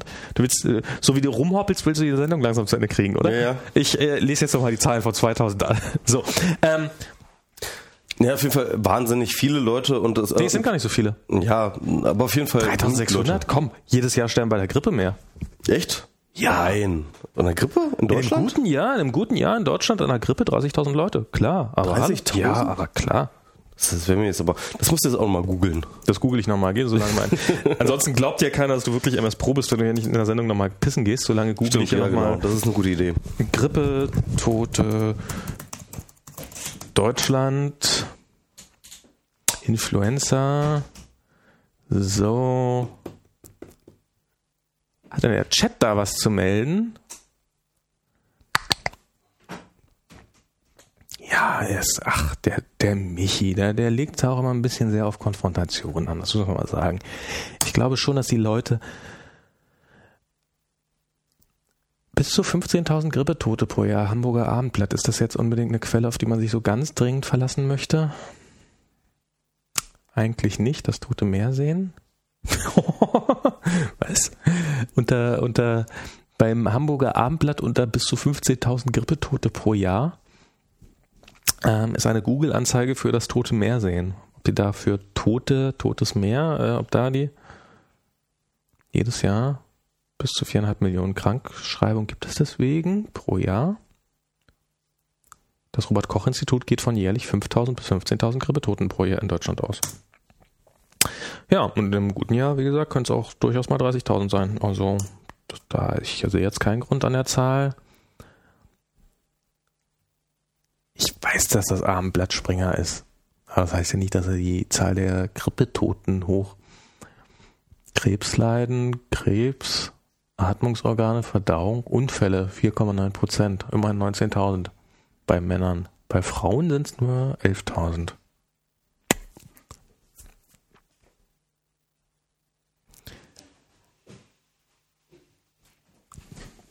Ja, äh, bis zu 15.000 pro Jahr.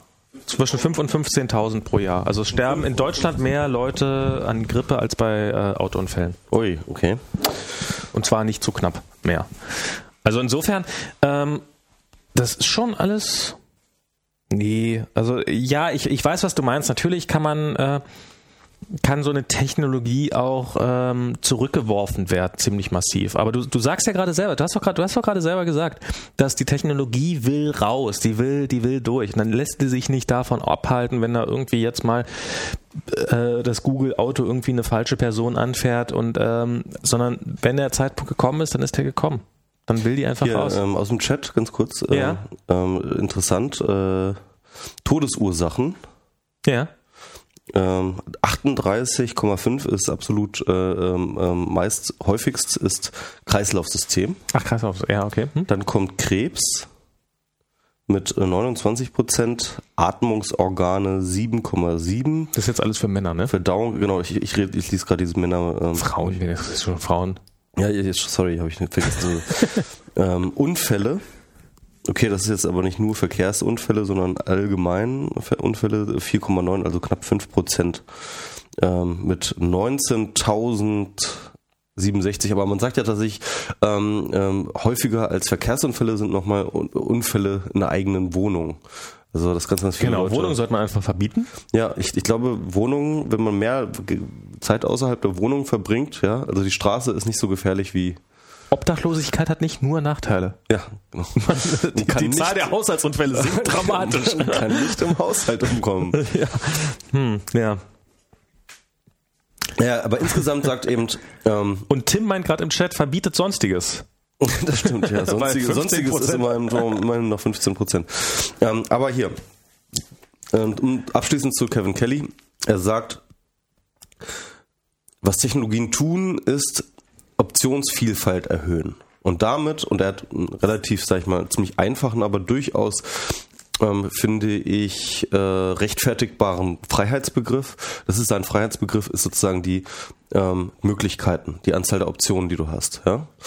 Ähm, er sagt, äh, was Technologie halt macht, ist die Optionsvielfalt erhöhen und ähm, deswegen werden sich auch in Zukunft die Menschen immer wieder pro Technologie entscheiden, auf on the long run, ja. Mhm. Und zwar auch für jegliche Technologie. Also er sagt auch, es ist auf langfristig ist es nicht möglich, eine Technologie zurückzuhalten. Man kann sie für eine Zeit zurückhalten, man kann sie aber nicht verbieten und so weiter und so fort. Also ähm, es funktioniert für eine Zeit, aber nicht auf lange Sicht und nie überall. Also ich meine, er hat ein paar Beispiele, die Amish People, ähm, die er auch sehr, sehr genau be, be, ähm, ähm, ähm, ja, spricht, mhm. die aber auch ein ganz eigenes, ganz sehr, sehr, sehr komplexes Verhältnis zur Technologie haben übrigens. Also nicht nur ganz so, wie man das immer so denkt. Und ähm, dann hat Bei denen ist das Lustige, die haben ja, fällt mir gerade, ich habe auf dem Kongress mal so einen Bericht über Druckluftcomputer gesehen. Ja, ja, das ist genau der Punkt. Die ähm, Amish People, die setzen nämlich Druckluftcomputer ja, ja. ein, weil sie dürfen Elektronik dürfen sie ja nicht nehmen, aber Druckluftcomputer dagegen sagt die Bibel nichts. Beziehungsweise die dann aber wiederum an, an, an, an Dieselgenerator angeschlossen Natürlich, sind, weil äh, und das ist ja wichtig, ein mhm. Dieselgenerator, kein Otto-Motor, weil ein Otto-Motor funktioniert mit Elektrizität, der braucht eine Batterie. Ein Dieselmotor, der hat ja keine nee, Zündkerzen. Nee, nee, die machen tatsächlich einen Dieselgenerator, der Strom erzeugt und mit diesem Strom machen sie dann nee, die der erzeugt den Druck. Nee, nee, die Pneuma, doch über, den, über Strom auch. Nee, doch kein Strom. Er, erklärt das, das nämlich, er erklärt das nämlich folgendes. Es ist nicht gegen Strom. Sie sind nicht gegen Strom. Ja. Die, die setzen auch übrigens verteilt auch schon Solarzellen ein zur Stromgenerierung, okay. ja, Voltaik, Photovoltaik. Und ähm, was die, wo die Amish ein Problem mit haben, ist sich ans Stromnetz anzuschließen. Sie wollen nicht abhängig sein von dem von der Restgesellschaft. Sie wollen, sie, es ist ein äh, Bekenntnis des, wir machen da nicht mit. Ähm, wir wollen uns nicht abhängig machen von einem Grid, ähm, an dem wir dann okay. angeschlossen sind und äh, etc. Das ist halt, das ist halt, sie haben ein relativ komplexes Verhältnis zur Technologie. Also, äh, aber das stimmt schon. Die machen ähm, das äh, Kapitel über die Amish äh, heißt übrigens auch Amish Hackers. Also er redet da auch sozusagen von diesen Hackern, ähm, diese Amish-Hackern, die dann halt mit Pneumatik halt alles, alles Mögliche lösen. Das ist echt ganz lustig zu sehen, ja.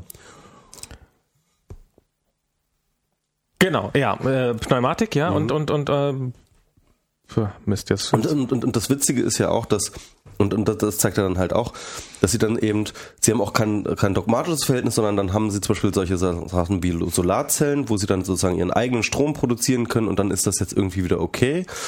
Und ähm, der Witz ist jetzt aber, dass halt ähm, er dann ja nicht vorwurfsvoll, aber durchaus dann auch klar macht, dass die Amish die ja ein, dieses, dieses ablehnende Verhältnis gegenüber äh, vielen Technologien gezeigt haben, jetzt diese Voltaik benutzen, dann ja doch wiederum darauf, abhäng äh, darauf abhängig sind oder waren, dass der Rest der Gesellschaft eben nicht Strom abgelehnt hat und sich dadurch sozusagen die strombasierte Technologie hat entwickeln können, die dann irgendwann wiederum zu der Photovoltaik geführt hat, ja. Und nur weil ähm, die Amish sozusagen einen ganzen riesengroßen Klumpatsch zwischen ähm, Photovoltaik äh, zwischen Stromerfindung und Strom strombasierter ähm, Technologie und Photovoltaik ausgelassen haben, profitieren sie dennoch davon, dass der Rest der Gesellschaft eben diese Entwicklung halt durchgemacht hat.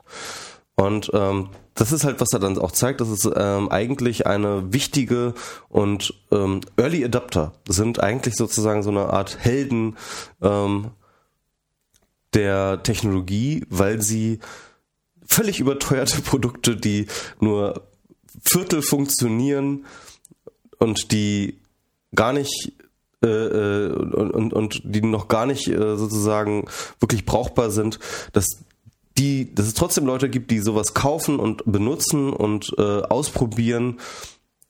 Denn ohne die würde es dann später sozusagen die billigen ähm, und günstigen und funktionierende Technologie eben nicht mehr geben. Ne? Also das heißt also, die Leute, es braucht immer auch die anderen, die diese Technologie äh, benutzen, obwohl sie scheiße ist, obwohl sie gefährlich ist, obwohl sie mangelhaft Ja, okay. ist, obwohl sie teuer ist, obwohl etc. Und das ist, ähm, naja. Ähm, Jetzt haben wir die ganze Zeit über diese äh, über, über Amazon gemeckert und äh, über, über die deutsche Buchpreispolitik und jetzt kann ich hier, ich hätte es jetzt sofort kaufen können fürs äh, für Kindle. ja? Ja, für 17 Euro. Für 17 Euro? Okay. Ich glaube, ich habe nämlich damals, ich wollte es nämlich auch für Kindle kaufen. Ja. Mittlerweile Aber- geht das aber- in Deutschland. Ja? Ja, ja, es gibt das deutsche, es gibt den Kindle jetzt offiziell in Deutschland zu kaufen Mhm. und man kann auf den Store zugreifen. Ich habe das neulich gemacht, also Ich habe das jedenfalls damals probiert und ich habe dann, ich wollte, ich wollte das zuerst auch als Ja. E-Book kaufen. Aber habe ich dann nicht gefunden. Also beziehungsweise, irgendwie, ich weiß nicht mehr, ich glaube Amazon hat gesagt so, Amazon.com wollte es mir nicht geben, weil sie gesagt haben so, nee, äh, nicht nach Deutschland. Und ähm, im iTunes Bookstore ähm, war es gar nicht verfügbar. im iTunes Bookstore ist ziemlich gar nichts verfügbar. Aber ich habe jetzt hier, ich habe jetzt hier bei Kindle habe ich einfach mal Kevin Kelly eingegeben. Zweites Suchergebnis ist What Technology Wants, Kindle Edition, 17,06 Euro. Könnte ich kaufen. Tja. Tja. Aber nicht bevor wir hier das in den Shownotes verlinkt haben mit dem äh, Affiliate-Link. Affiliate-Link for the win. Müssen wir Genau. mal langsam machen. Na jedenfalls, äh, äh, das ist ein sehr, sehr tolles Buch, das man auf jeden Fall mal gelesen haben sollte, finde ich, ehrlich gesagt. Auch auf Kindle. Ist so ein Buch, was man auf äh, was man als E-Book gelesen haben sollte, oder? Ich weiß nicht, ich habe es halt in, ähm, ich habe es in Hardcover gelesen. Also ich habe mir zum Beispiel in Anhalter durch die Galaxis, also Hitchhiker's Guide, finde ich, muss man auf einem iPad lesen.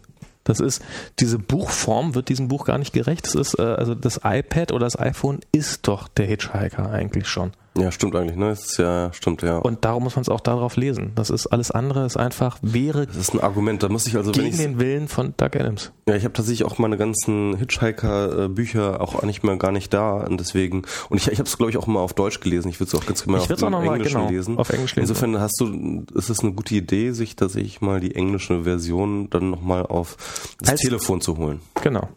Ich glaube, ich werde das auf dem Telefon lesen, auf dem iPhone lesen werde ich das, glaube ich. Gute Idee. Genau. Das ist auf dem iPhone lesen geht eigentlich erstaunlich gut. Ja. Und auf dem iPad lesen geht gigantisch. Und ähm, wie gut man auf dem Kindle lesen kann, das werde ich demnächst mal berichten, wenn ich da einen habe. So. Haben wir's oder? Ja, dann würde ich sagen, haben wir es für heute. Und äh, ja, wir wünschen unseren Lesern, äh, Hörern natürlich, ähm, noch eine geruhsame Nacht. Eine geruhsame, das sind, das sind doch alles gar nicht Live-Hörer. Viele hören das doch auch nachher im Podcast. Viel Spaß in der Uni oder wo auch immer ihr gerade jetzt auf dem Weg hin seid. Genau. Auf dem Weg zur Arbeit, zum Arbeitslosenamt, zum, wo könnten die Leute gerade? Zurück vom Joggen. Und ähm, Genau. Und vergesst nicht, wir müssen diesen scheiß Staat loswerden. nie vergessen und immer dran denken. wie, wie, wie, wieder dieser, dieser, dieser römische. Ja, aber ich, ich, fand, ich fand das witzig. Wir haben und im mehrere. Übrigen bin ich der Meinung, dass, äh, was war das? was? Die, dieser römische Senator, der immer seine Reden beendet hat mit, und im Übrigen bin ich der Meinung, dass äh, so und so vernichtet werden muss. Ach ja, stimmt, da kenne ich irgendwas. Ja, ich weiß nicht mehr. Karthago oder sowas? Karthago, ja, es kann sein. So, ja. Und im Übrigen, jetzt dein Satz, das muss jetzt ab sofort dann jedes Mal sagen. Und, und im Übrigen bin ich der Meinung, dass der Staat vernichtet gehört. Dass die Staat, jeder Staat, pauschal jeder Staat. jeder Staat. Dass, wir, Okay. dass wir, dass wir ins Post. Aber wir haben wirklich jetzt heute mehrere Angriffsszenarien, also mehrere, ähm, wie sagt man, Angriffsvektoren, ja, Präsentiert. ähm, ähm, auf den Staat präsentiert. Ne? Das darf man nicht vergessen. Also kauft Bitcoins, Genau, kauft Bitcoins, ähm, unterstützt Google in seinem Kampf gegen Netzsperren. googelt mehr. Genau, googelt mehr. ähm, und äh, ja, geht, Auf YouPorn zu gehen kann eigentlich nie schaden. das sowieso, ja. Und äh, geht demonstrieren, ähm, German Revolution. War ja heute irgendwie 100 Leute. Revolution, das ist irgendwie so ein, wie, wie schwarzer Schimmel, oder? Das ist so. Ja, geht nicht, ne? Nee, ja. Ja, es waren fast 100 Leute, schon klar. Das waren schon fast 100 Leute, davon waren 70 Prozent Spanier Spanier. die sich nur versehentlich nach Berlin verlaufen hatten. Ja, du, wir haben hier mehr Spanier als Madrid, glaube ich. So. Also manchmal kommt es einem so vor, aber ähm, Genau. Und nochmal danke an Kubiac und Rubi Genau. Kundulus für, für, unsere die CDU-Tassen. tollen CDU-Tassen, die wir jetzt. Lassen wir die eigentlich hier, damit wir beim nächsten Mal wieder draus trinken können, oder nehmen wir die jetzt mit nach Hause? Ich dachte, nächstes Mal haben wir ein eigenes Equipment. Stimmt, wir haben ja nächstes Mal eigenes Equipment und Haben wir noch gar nicht drüber Haben wir geredet. gar nicht drüber geredet. Äh, Max haben's- hat es verpasst. Ma- Max sollte das alles kaufen und er hat das nicht Ich gemacht. bin schuld. Ja. Ja. aber ich wollte hier, ich wollte hier unter Umständen Tim altes Kopfhörer-Equipment abkaufen. Headphone-Equipment, was er eventuell. Nicht gut. er. Alles klar. Dann würde ich sagen, damit wir beenden wir das jetzt hier auch hier, dieses Genau. Trauerspiel. Winke, winke und kauft Kindle-Bücher und so. Tschö. Tschüss.